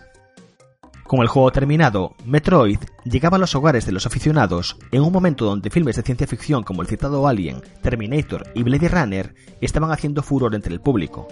El nuevo juego de Nintendo sería todo un bombazo, cautivando a sus jugadores con su adictiva fórmula jugable. La mezcla de acción, plataformas y exploración resultó tremendamente eficaz para tenernos pegados al mando durante horas, examinando cada píxel del mapa en busca de objetos o caminos que nos permitieran seguir avanzando. Cabe destacar, no obstante, que debido a que el juego bebía mucho de influencias occidentales, su lanzamiento en territorio nipón tuvo un éxito bastante discreto. No fue hasta que fue fletado a Occidente un año después que su popularidad se disparó con creces, a pesar de que por estos lares llegó en forma de cartucho para la NES. Esta diferencia tuvo la inconveniencia de que no podíamos salvar partida, teniendo que recurrir a extensos passwords para guardar nuestros progresos. Sin embargo, eso no le impidió arrasar en ventas, llegando a acumular 2,73 millones de unidades vendidas. Y debido a que había dado mejores resultados en el extranjero, su secuela se lanzaría primero en Occidente. Incluso con el éxito cosechado con la primera entrega, habría que esperar hasta 1991 para recibir la continuación de las aventuras de Samus con Metroid 2 Return of Samus para Game Boy. Gunpei Yokoi no se había dormido en los laureles durante este tiempo, y luego de crear los Game Watch inventaría la consola portátil más famosa de la historia. La Game Boy pronto demostró ser una plataforma de éxito, recibiendo un gran apoyo por parte de la compañía y los estudios third party, por lo que el señor Yokoi tuvo claro dónde quería lanzar la continuación de Metroid que tan buenos resultados había dado. Una vez más, volvió a ocuparse de la producción del título, pero su camarada creativo Yoshio Sakamoto no participaría en el proyecto, la consola portátil de Nintendo no ofrecía la misma potencia que su prima de 8 bits, por lo que el equipo se tuvo que esforzar al máximo para exprimir las posibilidades de la Game Boy.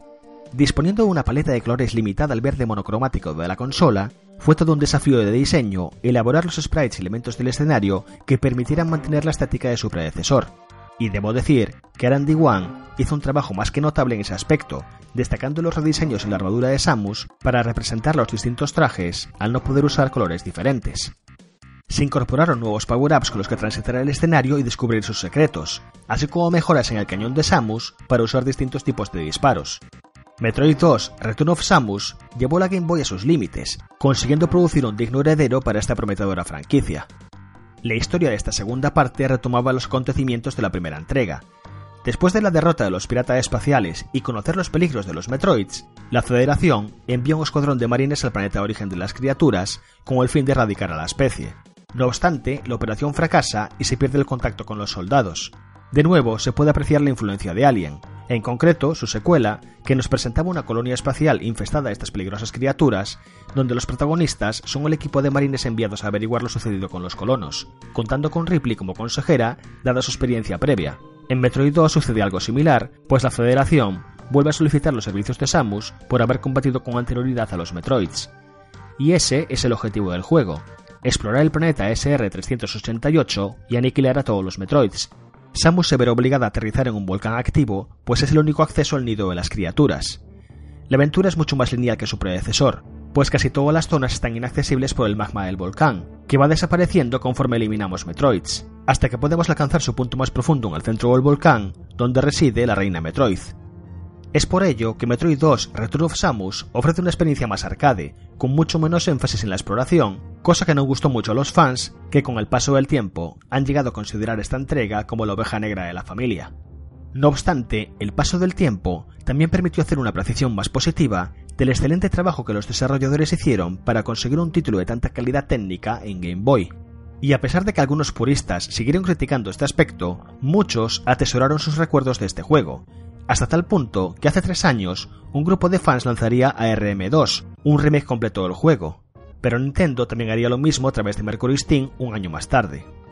Sin embargo, ahondaremos en esta historia más adelante, ya que llegamos al que es considerado por muchos como el mejor juego de toda la franquicia y sin lugar a dudas, uno de los títulos más influyentes de la historia de la industria.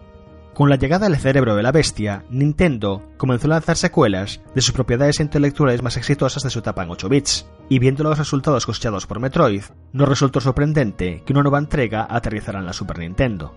Haciendo caso del feedback recibido de los anteriores dos juegos, Gunpei Yokoi asumió el cargo de manager general con la idea de rescatar el énfasis en el apartado de la exploración.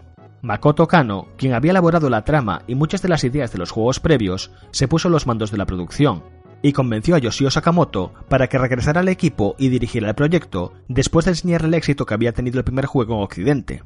Sin embargo, estos tres veteranos serían los únicos integrantes del equipo original en ocuparse del desarrollo de Super Metroid, siendo el resto de trabajadores un montón de jóvenes recién llegados a la compañía tras graduarse en la universidad y que nunca habían desarrollado un videojuego. Incluso con esta notable falta de experiencia en el personal, Sakamoto y Kano no se echaron atrás en las ambiciones que tenían para el juego. Pronto se darían cuenta de que la Super Nintendo ofrecía muchísimo potencial, y querían ver hasta qué punto podían forzar los límites de la consola. La trama para el título continuaba los acontecimientos de la segunda parte, Samus regresaba de su misión con una cría de Metroid, el último de su especie, que había confundido la caza recompensas con su madre. Samus dejaba la criatura en manos de la Federación para que pudieran estudiarla, pero pronto las instalaciones son atacadas por los piratas espaciales para hacerse con el Metroid. La heroína llega al rescate demasiado tarde y solo puede ver cómo Ridley escapa con la criatura, de modo que Samus lo persigue de vuelta hasta el planeta Cebes para acabar de una vez por todas con su amenaza. Con el desarrollo del juego en marcha, se intentaron incluir todas las ideas y novedades posibles dentro de la fórmula jugable, con el objetivo de mejorar lo máximo posible todos los elementos de sus predecesores, pero esta ambición le pasaría factura al equipo a lo largo de todo el desarrollo. Debido a la cantidad de sprites que hacían falta para plasmar todos los detalles necesarios en los enemigos, objetos y escenarios, llegó un punto que todo el equipo estaba trabajando en la creación de recursos gráficos para el juego, pero este sería un gran error por parte de los productores, pues la disparidad en la calidad artística y estética de cada uno de los trabajadores hizo que gran parte de este trabajo no pudiera utilizarse al no ser consistente en conjunto, lo que obligó a desecharlo todo y empezar de cero. La colosal tarea que se habían propuesto se había vuelto un más cuesta arriba debido a este bache en el camino, convirtiendo los últimos meses previos al lanzamiento en todo un infierno. Yoshio Sakamoto llegó a declarar que las oficinas de Nintendo se convirtieron en un dormitorio improvisado para el equipo de Super Metroid, haciéndose con una de las salas de reunión para usarla como zona de siestas que permitieran descansar un rato, ya que no tenían tiempo para regresar a casa. La situación llegó a ser muy bizarra, pues Sakamoto comentaba que había ocasiones que la sala estaba tan llena que no podías dormir aunque quisieras. Peor aún, como tuvieron que terminar usando la sala por turnos, no había tiempo para limpiarla, llegando al punto de que los empleados ajenos al equipo llegaron a decirles que aquello apestaba peor que un zoo. En cualquier caso, y a pesar de este infernal crunch, Super Metroid consiguió finalizarse a tiempo y de inmediato se convirtió en un fenómeno. Super Metroid refinaba y expandía considerablemente todos los elementos que habían hecho grande a su primera entrega. El tamaño del mapa creció sobremanera, como también lo hizo el número de secretos y power-ups que podíamos localizar. El diseño de niveles del juego es magistral como pocos, ya que nos van abriendo las diferentes zonas del mapa de forma orgánica sin encasillarnos en una línea, ofreciendo mucha libertad en la exploración. Añadía cosas como poder disparar en todas direcciones, el garfio, la visión de rayos X y las variantes super para misiles y bombas.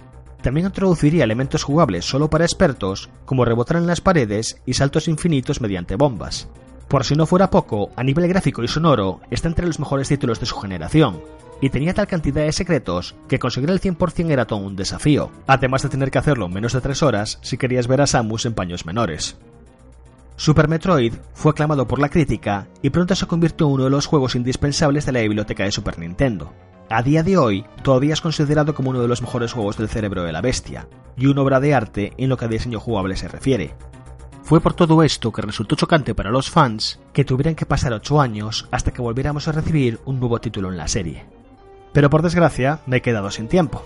De modo que retomaré este repaso a la franquicia la semana que viene en el próximo capítulo retro de GTM Restart. No os lo perdáis.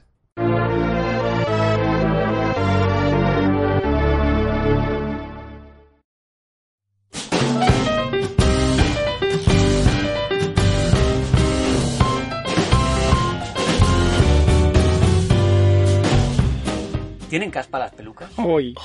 ¿A qué La saben las nubes? Va a ser difícil de ver porque como tiene el pelo blanco, pues no lo sé. La caspa es negra como su futuro. Estrenamos sección, estrenamos el caspómetro. Ay. Como no puede ser de otra manera, Gerald de Rivia es nuestro primer invitado. Te juro que pensaba cuando he dicho no puede ser de otra manera, Ramiro, coméntalo tú. Digo, ya No está, puede le- ser le ha tocado. El casposo. Pues sí. Eh, una cuenta oficial de Netflix en Holanda. Muy bien. publicó en las redes sociales eh, las noches que faltaban para, para que las series se estrenaban, se estrenaran.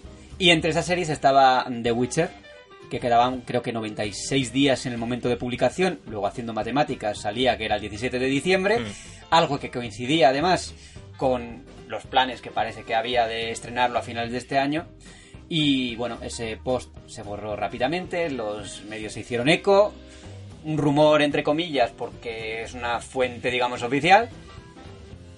Y al principio pues Netflix estuvo callada pero luego dijo no eh, es verdad que han publicado eso pero es un error no está todo decidido todavía no sé cómo lo veis vosotros creéis que factible no factible cuánto le en el metro en el el En el caspómetro, ¿cuánta desde caspa? caspa gruesa como gravilla hasta caspa fina como arena de playa caribeña. Yo es que creo que no es un rumor, fíjate. Esta es la típica cagada que lo han anunciado y ¡ay, que la has cagado, gilipollas, borra eso! Y ahora igual cambian la fecha, para que no parezca. Pero yo creo que los días que corren, como ya juegan con, no, han listado esto en esta tienda Claro. de Estados Unidos. Yo creo que también son globitos sonda que sueltan, no sé si... Yo es que siempre estoy conspiranoico perdido. Tú eres mal pensado. Sí, sí, soy mal pensado. Pero en realidad no sé... Puede ser factible, perfectamente. Yo te digo, Puede no serlo. en una vez. web de videojuegos pones eh, Netflix y The Witcher en el titular Y lo petas. y ya es, li- ya es número uno Sí, ¿no? Pero lo que nunca... Pues tienes que poner A ver, pero- Netflix dice que Control es una mierda porque no sale de Witcher. Notición. Eso es. Yo creo igualmente que es por el tema de. del- pegar la serie, ¿no? En plan- ¿Se podría jugar The Witcher con Nintendo Aro? ¡Pum! Y noticia. Notición. No, yo creo que, a ver, yo creo que la hostia no es, va a ser tan grave, en realidad. No, ahora, ahora, ahora No, ya no, pero no en el momento en el que anunciaron, evidentemente. en el momento en el que anunciaron a Henry Cavill como Gerald de Rivia, esa, esa estampa que parecía Legolas con canas, Uf. porque es que era la peluca que usaron con Pero Orlando Bloom, Cánolas. Cánolas, Muy cáspalas. que- Ay. A ver, palabras bonitas no, no, se No, no, han no, ido pero yo A creo ver, que- las nuevas que han salido, Yo creo que despejaron dudas ya más adelante salvo con por teaser y esos demás. rocosos músculos que le han puesto al bicho. Pero es que igual se ha tomado un batido de proteínas en forma de poción y se ha puesto Y luego se. Turquía Pero luego pelos, se no pone sé. finústico otra vez. No sé, yo... A mí es que no me pega como el ribio. Venga, eh, rumo- Puta rumor, mierda. ¿Rumor válido sí o no? Yo, es que yo creo, no creo que ¿Sí sea... o no? Que sí, yo Sí, creo que sí, que que, no, va, eh, va a estar por ahí la fecha. Rumor seguro. válido, Juan Hombre, sí, 17 de diciembre. arena muy gruesa Muy gruesa, ¿no? ¿Sí? Pues, 100%. eh, pues tenemos, pues, eh, Confirmamos de Witcher. Gerald viene por Navidad, vuelve a casa por Navidad y nevará caspa fina Oh, va a del traer nevaditos. no tiene barba no que es como el del libro entonces Eh, me parece que no va a ser Papá Noel esta vez bueno, pero bueno pues va- casi como Papá Noel llega prácticamente Tampoco te va a traer momento. regalos, precisamente. O sea que... regalos en forma de espadazo en el pecho eso, es. eso o sardinilla, Bueno, te da una coz en la sien. En la sardinilla. Sí, puede ser.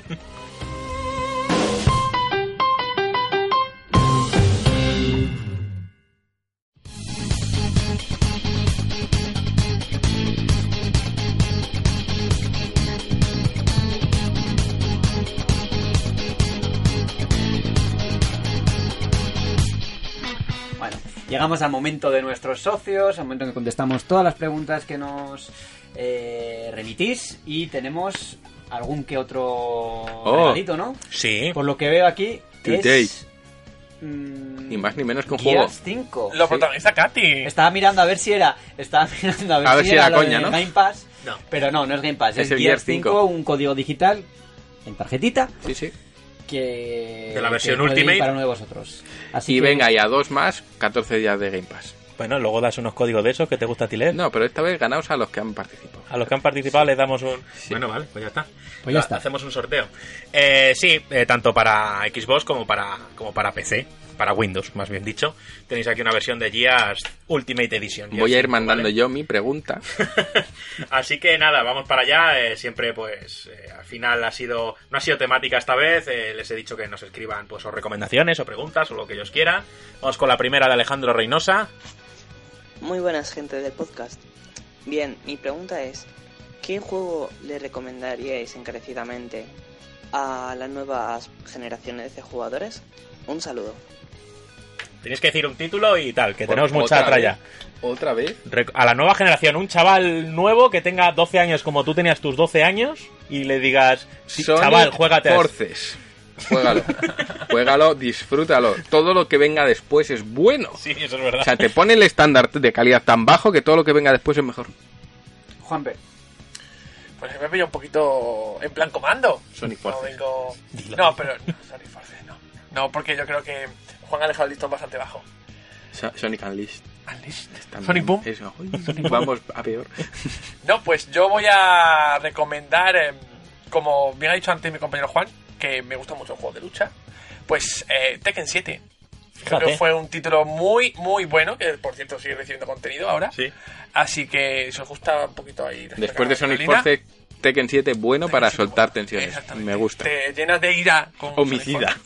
Yo creo que para nuevas generaciones eh, habría que empañar a la gente un poquito de, de esa magia con J que llamamos nosotros Nintendera. Empañar. Eh, sí, sí, Empañar. mojarles, empaparles.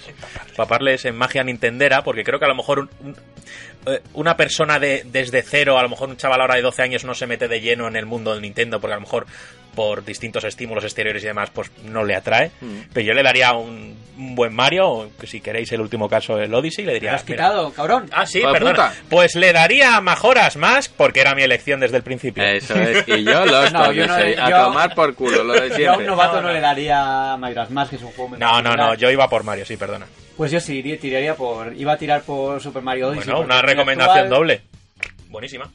Sí, yo es el juego que, que había pensado porque es un juego muy accesible, es un Mm. juego muy divertido para todo el mundo y que cualquiera puede, puede darle, de- Ujú. independientemente de, de la habilidad al mando, ¿no?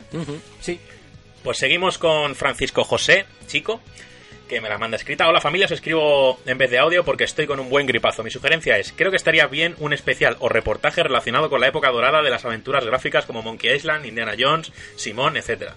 Son juegos que marcaron la infancia de muchos de nosotros. Gracias y un abrazo familia.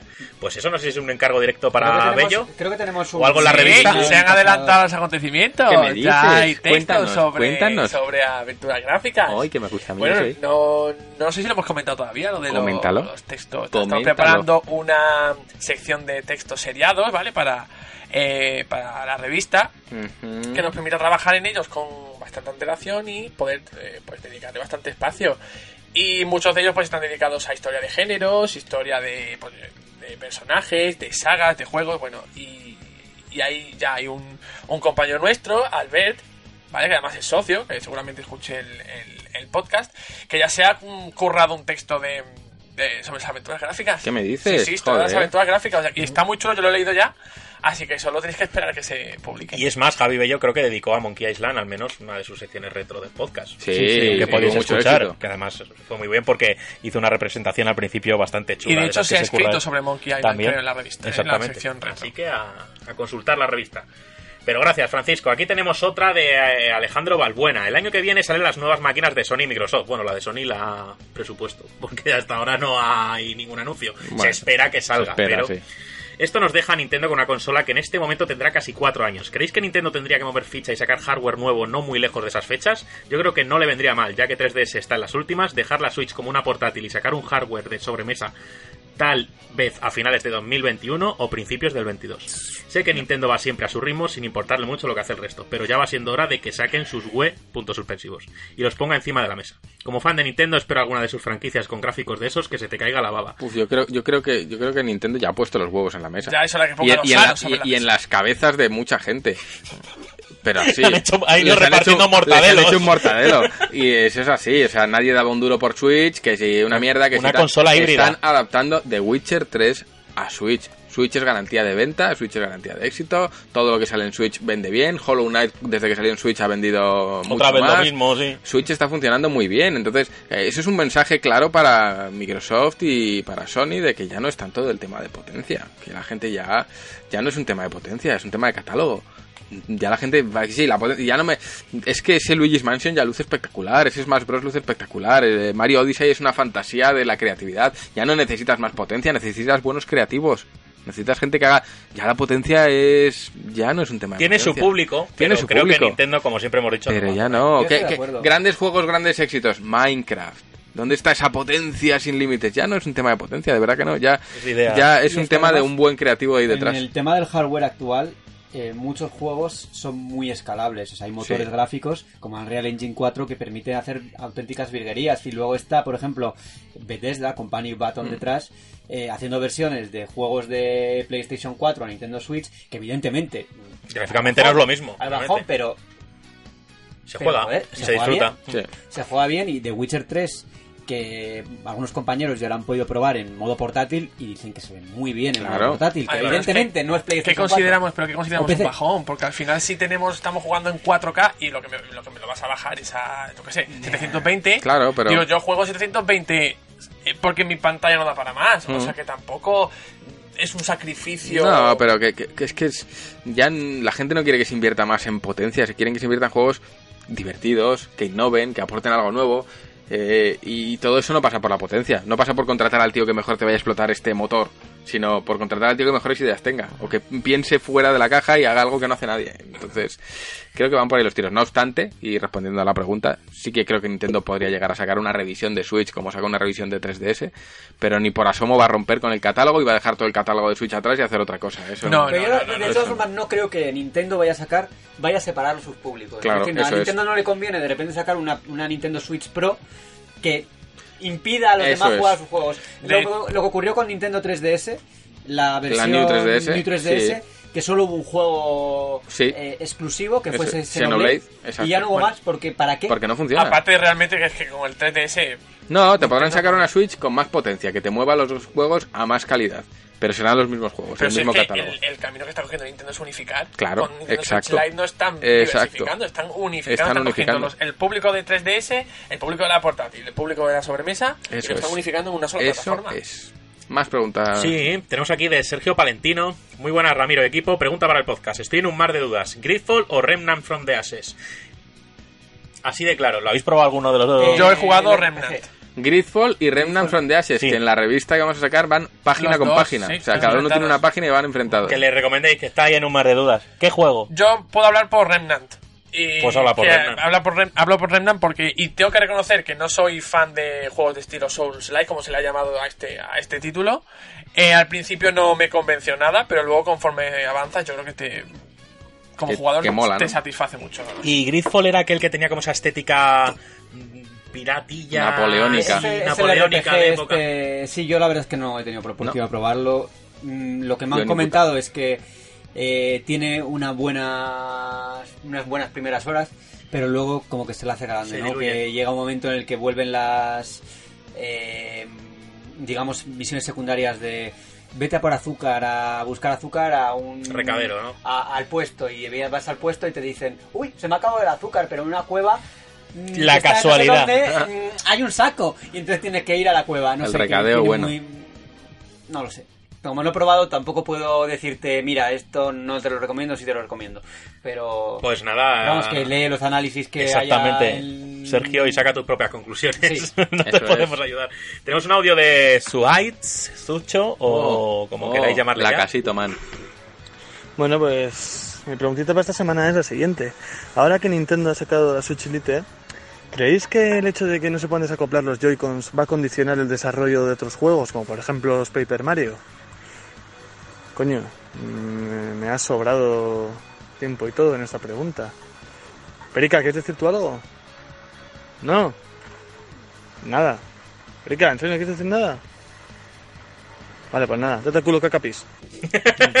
Esto viene a colación de que siempre digo a los pasa. socios intentar que sean audios de 30 segundos rápido porque queremos darle pues un poquito de ritmo a la sección y demás y, y el cabrón siempre me los manda largos de tiempo Sí, sí. y ahora me la manda corto y, y le ha sobrado Y la mitad del audio Qué malvado. Eh, si va a condicionar eh, el desarrollo de juegos eh, para la Switch Lite que no tiene no se desacop yo creo que no No, Yo creo porque que no. que mucho pues, porque al final sí puedes comprarte unos Joy-Cons y los usarlos con tu Switch. Lite Sí, sí, Pero es que pues además hay muy pocos juegos que te pidan que los Joy-Con estén desacoplados. Mario Party había una lista eran Muy no poquito. llegaban ni a Bueno, 10 eran algunos 8 muy, muy, muy enfocados al uso de, Claro, de Joy-Con. es muy minoritario, entonces yo creo que no va...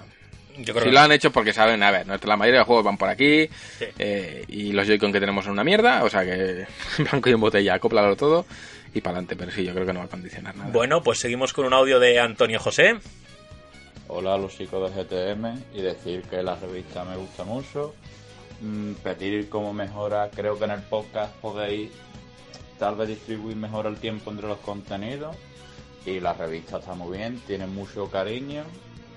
Y bueno, y decir que si podéis mejorar el tamaño de la fuente, que es algo que ya se ha trabajado en el siguiente número, que ya lo veré, pues me alegro. Y un abrazo a todos. Un saludo. A ver, por la parte del podcast, eh, sí, es que el tema de la distribución del tiempo, pues nos vamos mucho por las ramas. Sí, Y también depende un poco de los difícil, temas eh, que se Sí, traten. va a, ser, va a ser difícil esto. Yo pienso también que hay momentos en los que dices, joder, esto se está haciendo Largo. demasiado largo y que habría que cortar en algún momento. Pero creo que uno de los de las bases de este podcast es un poco hacerlo Natural. más bien natural, Sí. ¿no? sin tantas constricciones de, bueno, para día porque se nos va el tiempo, ¿no? Sí que es Bueno, verdad co- que cosa que nos pasaba en la lees- tele. Tú lees las escaletas y pone 20 minutos, 30 minutos, 10 minutos y ninguno se cumple. Nunca. No, pero nosotros mismamente también nos ponemos nuestros límites y decir, bueno, sí, ya, hasta aquí, que vamos a continuar. Que no- Sí, que- pero al final No, no. tenemos esa ventaja de que podemos hablar de más. Yo me acuerdo en la tele, yo no estuve en la tele, pero vosotros sí, y me decíais que es que todo se sentía muy apresurado porque era en plan, venga, corta ya por otra En la cosa. tele no hay solución, ¿eh? La No, tele no, no. tiene que ser así Claro. porque no hay tiempo. Y en la radio también, en una radio, radio, si tenemos una hora, tenemos una hora, ¿no? Sí, Puedes no hay- no queda hablar otra. Una hora y Pero es cinco que luego hay gente que dice, el podcast hace corto, lo quiero más largo. Entonces, bueno, ya depende un poco. Sí. Alguna, Algún programa será de hora y media, otro programa será de dos horas. Este, para que lo sepáis, ahora mismo llevamos 11 minutos, 11 minutos, uy, Sí. una hora y 13 minutos de grabación, más lo que sume el, la parte de Javi Pues cuando vamos entre. cortitos para lo que Vamos suele ser. cortitos, sí. Pero bueno, eh, pues muchas gracias por el audio, Antonio. Es, es socio nuevo, entonces gracias por participar. Y respecto a la tipografía que ha anunciado, pues Ahí, esa mejora ya está en camino, viene con el Está en camino, número. a ver, eh, lo he dicho muchas veces, pero bueno, me da igual. Eh, cambiar la tipografía de la revista es una putada. Es, no, es que puede Parece parecer... que es cambiar parece- de Arial no a es- Comic no, Sans, ¿no? no es O sea, como, no es como ocurre en un Word. que, que sepáis que nosotros nada. estábamos ya contentos con el diseño de la revista tal y como era antes, pero en el momento en el que os pedimos feedback y vemos que el feedback mayoritario es queremos la tipografía más grande, eso implica rediseñar la revista entera. Sí. Hay que rehacerla entera. ¿Por qué? Porque la tipografía responde a una rejilla que va por debajo, que es invisible, pero es donde caen las líneas de texto. Y en el momento en el que la tipografía aumenta de tamaño, ese, esa rejilla cambia de, de- de tamaño. Ya no vale para esa. No vale, hay que recalcular cuántas líneas te caben por cada página. Según cuántas líneas te quepan por cada página, tienes que volver a distribuir todas las imágenes, todos los textos, eh, tal. Además, al ampliar la tipografía, reduce el número de palabras que cabe por, por artículo. Entonces, pues los artículos que antes nos cabían en cuatro, ahora pasan a ocupar seis páginas. En fin, cambia todo el planteamiento de la revista. Y ya os digo, hemos estado todo el mes de agosto trabajando en el rediseño. Hemos hecho un montón de pruebas de tipografía.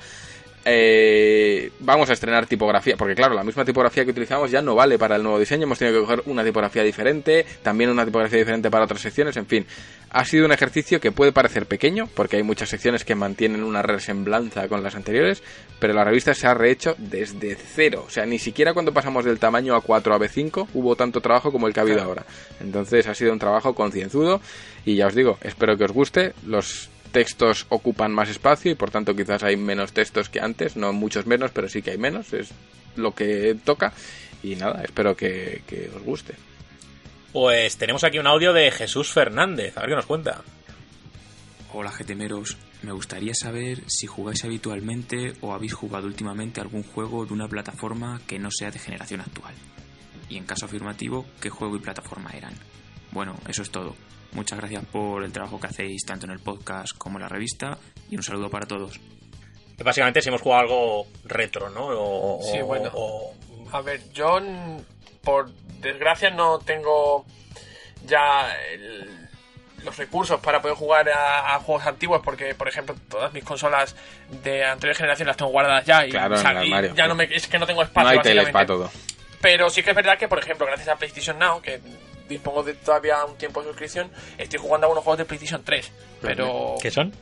pues ahora mismo estaba, estaba con Castlevania Lords of Shadows 2 Bueno, Miento, Mejor el primero, uno, el uno es primero el bueno. por ahí. Qué Porque además es que lo, lo empecé a jugar porque han introducido ahora el. Han metido el segundo. Y God of War Extension, pero porque me propuse jugar toda la. ¿Te Toda quieres- la saguita otra vez. ¿Te quieres hacer daño, no? Con la ascensión, ¿no? Eh, no, pero. eh, hay que comer de todo, dice. Sí, sí, desde luego, exactamente. Pues es, es, lo, es a lo que puedo ahora mismo permitirme jugar porque tampoco dispongo de otras plataformas eh, a mano. Para que haya macarrones tiene que haber brócoli. Así que Eso es, yo no he jugado nada en, en ninguna plataforma retro y nada. Sí que me ha gustado mucho el anuncio que hicieron de, de añadir los juegos de Super Nintendo en el Nintendo Switch, Mm. Switch Online, en la Hay suscripción. Hay poquitos porque, bueno, Pero acaban hay. de empezar, pero...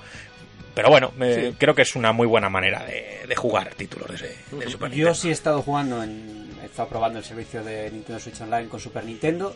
Mm, No he jugado mucho, precisamente porque estaba con The Legend of Zelda A Link to the, Pa- A Link to the Past en la versión de Game Boy Advance. Hostia, qué que bueno. tengo, yo tengo la, la Game Boy Micro, esta Sí, pequeñita, Sí, pequeñita, que va a que hacer es- un MP3. no, si tienes problemas de vista, pues no puedes ver, pero, Pues a mí me gusta mucho. pero Antonio es una José no consola puede jugar a súper cómoda, de verdad, es una verdadera consola de bolsillo. que a Era una cucada, es que era A una mí me cucada. gustaba, la eh, a nunca la tuve. Yo Yo- tampoco. Yo es que Cuando Advance salió tuve la era primera. estudiante, no dinero. Yo no es, que tenía, yo es que tenía ya Game Boy Advance SP y con esa tiré hasta Como yo. Nintendo DS. o Eso sea es. que- Que podías jugar por la noche porque tenía retroiluminación Eso es. muy bien. Sí, yo me acuerdo cuando me compré la Game Boy Advance primera, que en, en Game o en Centro Mail entonces te regalaban una lamparita que no servía Sí, para nada porque, Yo la tengo, ¿eh? porque te, te causaba reflejos. Sí, o sea, sí, era sí. en plan- Era Te peor, peor con esto. De puta. Bueno, pues seguimos por aquí. A ver, que tenemos ahora la pregunta de Eric Dote. Hello, my brothers. This is a message from GTM Uganda. And now there is my recommendation. A partir de aquí continúo en castellano, dado que si no, no vais a entender nada en ugandés. El juego a recomendar es Frostpunk, de los creadores de This War of Mine, un juego de gestión de recursos con un corte cyberpunk, el cual nos sitúa en una tierra postapocalíptica azotada por el invierno. Deberemos gestionar los recursos para que nuestros humanos sobrevivan, con diferentes alimentos, calor, etc. Por otro lado,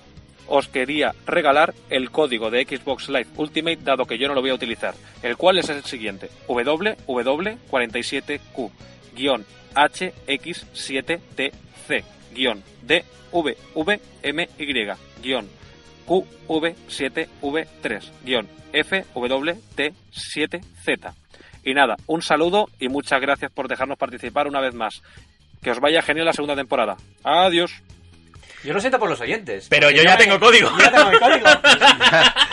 Yo he visto a Borja canjear ese código en directo. Automáticamente, así Y- instantáneo. Y, si no, Javi Bello. Your code has been used.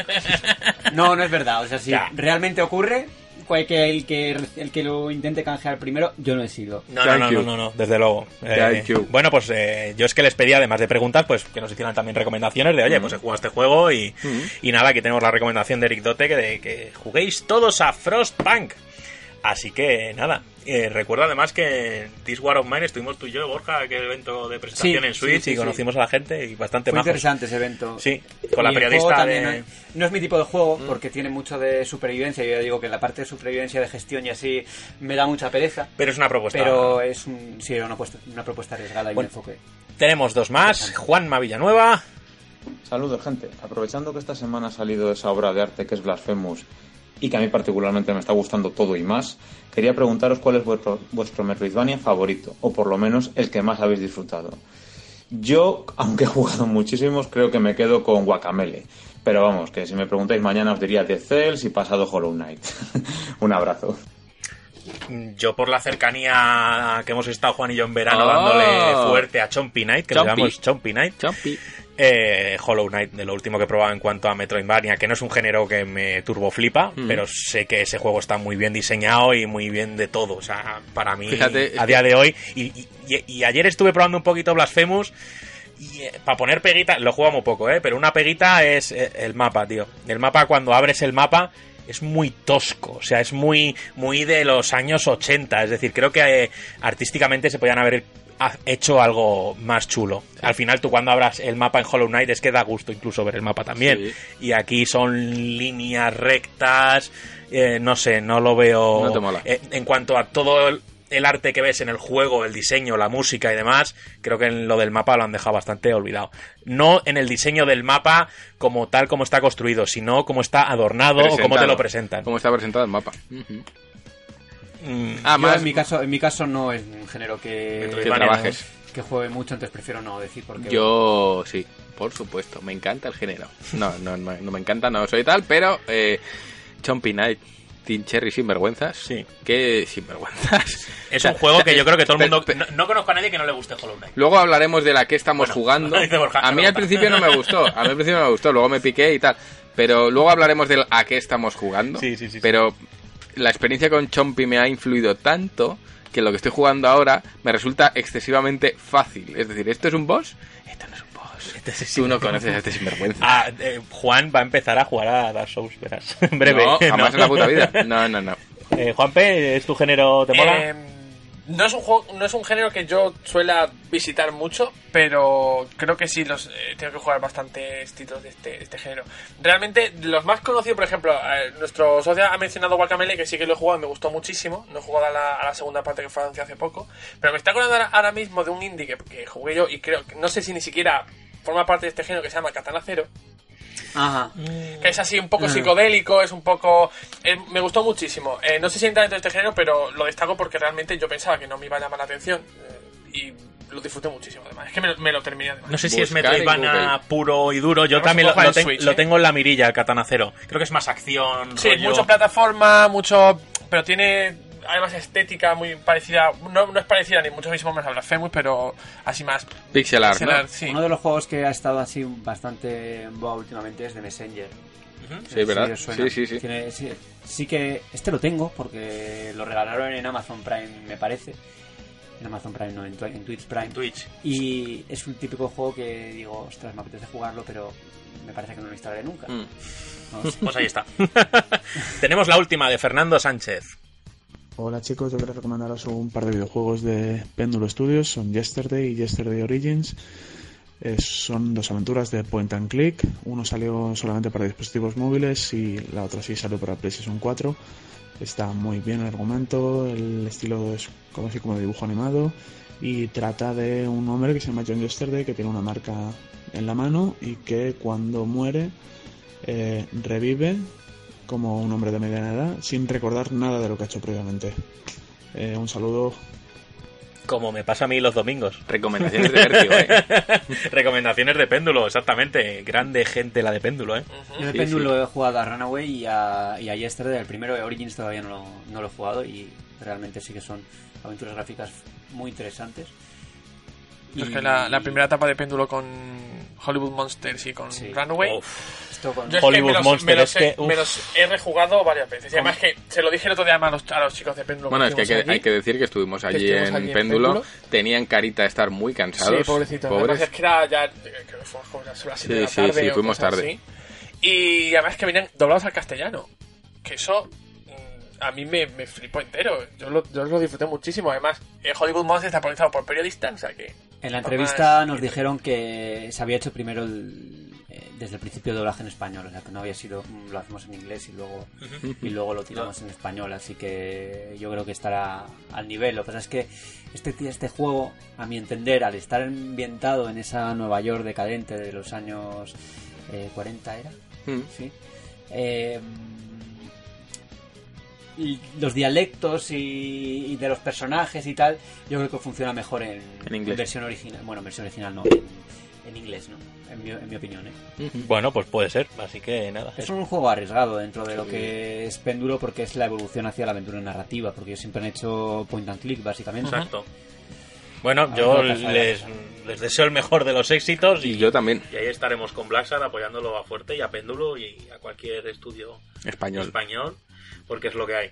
Nada, sorteo, sorteo numérico del 1 al 10, son, han sido 10 preguntas y el ganador ha sido el 8, que es Eric Dote. Pues ala, para ti. For you. El que no quería el código de, De, de de- Ultimate se lleva un Gear. Se lleva el Gear 5, es lo que hay, amigos. Oye, se lo regalas a algún amigo, familiar, algún Eso primo es. pequeño, lo que tú quieras. Borja Ruete lo tienes aquí también. Lo que tú si se lo quieres regalar a Borja Ruete, Sí. se lo puedes regalar a Borja Yo la voy a Ruete. jugar en, en, En Game Pass, sí. claro. Y, y bueno, has dicho que vamos a dar dos códigos más de tal. Te digo yo aquí en mediante sorteo al azar.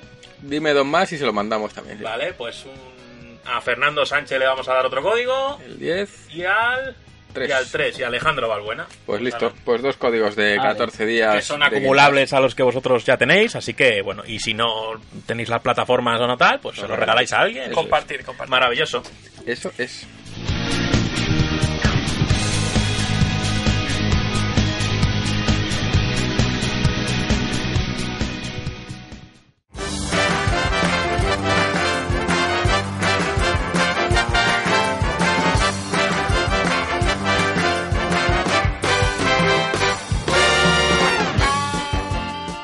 Llegamos ya a la parte final del podcast en la que vamos a hablar de a qué juego estamos jugando. Y empiezo ahora por Juan Tejerina. ¿A qué estás jugando? Aquí estoy jugando.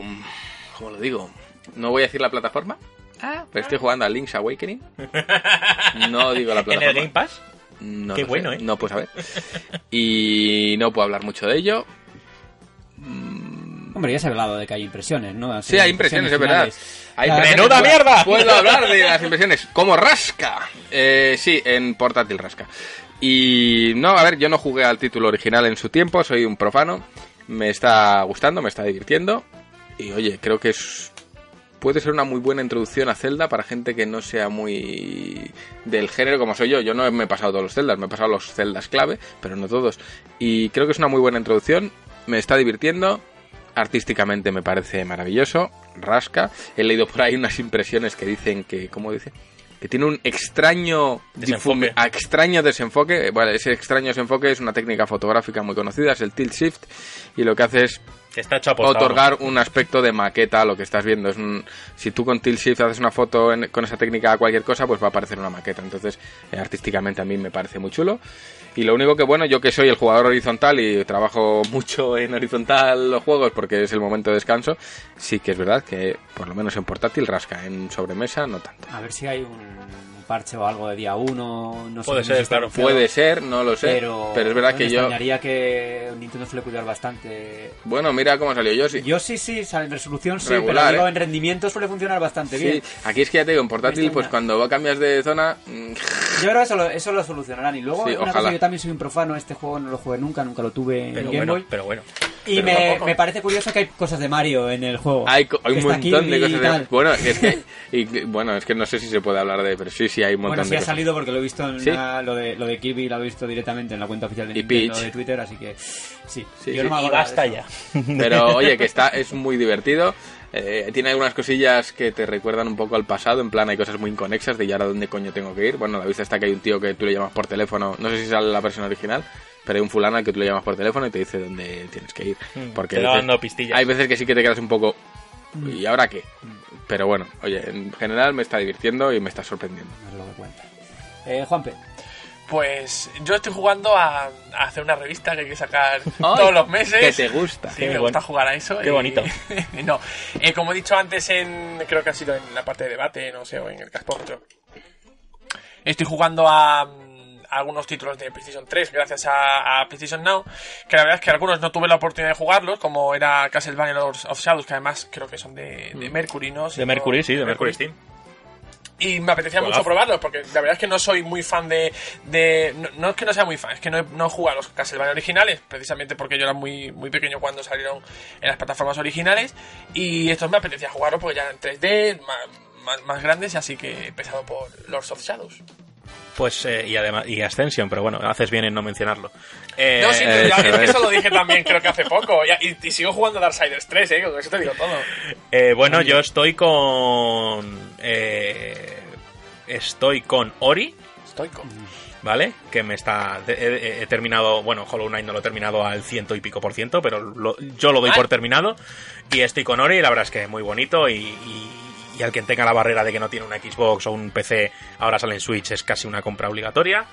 Y bueno, también he podido. Estoy jugando a Gears 1, la Ultimate Edition, ese remaqueado que hicieron la gente de, de The Coalition también, creo. Y, y a la vez probando, pero muy ligeramente, Gears 5, pero en plan he jugado dos hordas, dos modo hordas, y a la historia he jugado media hora, no he podido hacer nada más. Y eso es a lo que estoy. Pues yo estoy con Gears of War 4, que era el me quedaba pendiente de, de la saga. Eh, tiene un comienzo. mm, un, bueno, voy a decir que tiene un- unos primeros minutos muy buenos. Porque estás como de repente eh, ante todos los disparos, todos están pegando tiros. Pero luego tiene los primeros capítulos, digamos, los primeros actos, que hay como unos robots. Son bastante reguleros. Y luego vuelve arriba, que es donde estoy yo ya ahora en la parte ya más o menos final, en medio final. Y bueno, me está gustando bastante. Y he de decir que en Xbox One 8 se ve muy bien. Me ha sorprendido y funciona muy bien. Joder. Pues Porque- igual le doy al 4, porque estaba pensando en pasarme toda la saga, pero digo, igual es que acabo saturado Hombre, de si juegas, si juegas a los cinco seguidos, pues evidentemente te va a dar esto porque sobre todo los cuatro primeros son muy continuistas, eh, cada vez a más evidentemente, pero eh, las mecánicas no cambian mucho. En este quinto quinta entrega sí que hay alguna alguna novedad bastante bastante Notable. interesante, pero el 4 pues era muy conservador en cuanto a en cuanto a mecánicas, pero muy disfrutable. O sea, yo que jugué, jugué a los tres primeros hace mucho tiempo, entonces no tengo ese mm, esa sensación de estar jugando lo mismo, ¿no? Pues muy bien. Sí, sí. Eh, con esto vamos a ir cortando, vamos a ir acabando. Eh, me despido de vosotros esta semanita más. Eh, Bueno, Borja, hacemos una lectura rápida de los Ah, comentarios. de sí. Sé que, que bueno, Sí, no, sí. no tuviste, pues. no Nada, sé que nos va por ahí, se, se te ha podido ir. Los voy a leer de forma rápida, ¿vale? Tenemos a Samuel MV que dice: Gran programa, mi única pega es que he tenido que pasarme la sección retro al ver que se estaba destripando todo el argumento de Valkyrie y Profile. Me gusta la sección para descubrir juegos que no he jugado, recordar las impresiones que me produjeron, los que sí. Por lo que no creo que fuera necesario contar todo lo que ocurre en el juego. Pues bueno, Javi Bello, colleja para ti. No sé, Eso al es. final, Oye, oye, si quieres hacer algo retro. Que se tomen la molestia en dejarnos un comentario así significa que Gracias, va con gracias, cariño. gracias por Al su menos nos comentario. ha spoileado Assassin's Creed Odyssey otra vez, ¿no? Eso Qué es. bueno ese juego. Luego tenemos Bartata, que nos dice, llegó la vuelta al cole, una pena que mi pregunta se quedara fuera, era sobre Pokémon y habéis estado los expertos Pokémon. La volveré a mandar más adelante. Esto eh, responde a que yo reuní Sí. unas cuantas preguntas, pero al final decidimos descansar por verano y bueno, como pasaron bastante tiempo, pues yo decidí, mira, estas preguntas no valen, sí que repartí el premio, pero no las puse. Juan Manuel Villanueve, que ha, que ha participado también. Un programa cojonudo, como se os echa de menos. Y gracias por el Dead or Alive, que fue el, que- el ganador de la semana pasada. Fernando Sánchez, también que ha participado esta semana, por fin de vuelta. Gran programa, chicos. Y Eva Farto, muchas gracias por amenizarme el día, si os echaba de menos. Y hasta ahí. Pues muy bien. Y con esto comentar también que, bueno, eh, nos encanta que nos mandéis comentarios en todas las plataformas, Mm. en iBooks, en iTunes. Bueno, en iTunes no se puede poner, se pueden poner críticas. Ah, ¿sí? Sí, se ponen los cinco estrellas. Anda. Eh, Pues cinco estrellas siempre, por y siempre. Spreaker creo que tampoco. Spreaker no tiene comentarios, ¿no? Dejadnos sobre Pues es todo que ni me ha asomado. Sé que está ahí colgado. Sobre todo en iBooks, que es lo que más. Sí. Lo que más tratamos, pero sí, eh, las, los comentarios y las críticas nos ayudan a posicionarnos también y a poder pues eh, llegar a más, a más gente en definitiva. Así que llegó el momento de la despedida. Juan Tejerina, Eh, nada, muchas gracias a todos por eh, acompañarnos hasta aquí. Eh, muy contento de que esté el equipo otra vez aquí reunido, con muchas ganas. Me ha gustado mucho la sección del caspómetro. Esto a mí me gusta, novedad de ¿La caspa? Siempre me gusta a mí. Y sobre todo agradecer a todos los que estáis ahí escuchando cada semana, eh, incluso cuando, pues eso, no estamos todos, estamos el equipo suplente. Oye, la, la fidelidad y el, y el estar ahí siempre se agradece. Así que un abrazo a todos y la semana que viene más. Juan Pedro Prat. Pues eh, yo también voy a dar las gracias, pero voy a dar las gracias no solo a, a- a los socios, sino a mis compañeros, porque al final he conseguido colarme una semana más en el, en el podcast. Prometo seguir luchando para que me dejen eh, la silla. Fija que, por cierto, Ramiro, estate quieto, que me la estás quitando ya. Eso es. Déjame, déjame. Y nada, que yo creo que la participación es eh, muy importante y que nos dejen comentarios a mí me, me- me encanta. Así que muchas gracias a, a todos los que participáis. Ramiro. Eh, nada, yo suelo decir que Juanpe está aquí porque Sergio Carlos está malito y... No quería decirlo, no Thank quería, you. no quería decirlo, no quería decirlo yo así, pero bueno. Nada, le mandamos un fuerte abrazo a Sergio Carlos, que se ha levantado regulero, así que nada, que descanse. Y nada, y gracias a todos por seguir escuchando y sobre todo tú te las darás de suplente, pero aquí el, el a mí a mí mi puesto de suplente tú a mí no me lo quitas. ¿Tú qué me acabas de decir? Porque yo era estoy suplente. aquí porque, porque estoy sustituyendo a Sergio Voy a Carlos, tener ¿no? que Pues- mediar en una pelea. Voy a tener Sí, que. Sí, ya te hostias, Borja. Sí, sí, sí. No, ¿Me vais a pegar en la cabeza? Pues en la no, cara? tiene- ¿Un tiene- jamás. faena, eh, Borja, tienes faena. Nunca jamás, Borja. Se te- a ti se te respeta. Bueno, con esto ya eh, llevamos ya nuestra horita y media. Justo, o y un poquito 34, más. Bueno, pues horita y será, 34. Será algo así como una hora cuarenta o yo qué sé. Bueno, si le metemos lo de Javi van a ser dos horas ya. Bueno, no, depende de ¿Tanto? la sección Dos que horas hace. y media. Javi se pega unos retros ya. Sí, claro. Grande, bello. Bueno, media bien, hora de y le- monólogo. y le gusta a la gente. mí me encanta. Quiere spin-off para él, eh, Sí. lo está pidiendo. Pues no estáis dejando, no me estáis dejando hacer mi monólogo particular. Eso es. Pero bueno, como no hay ánimo de dejarme, nos vamos a despedir ya. Nos vemos la semana que viene. Adiós, adiós. Adiós.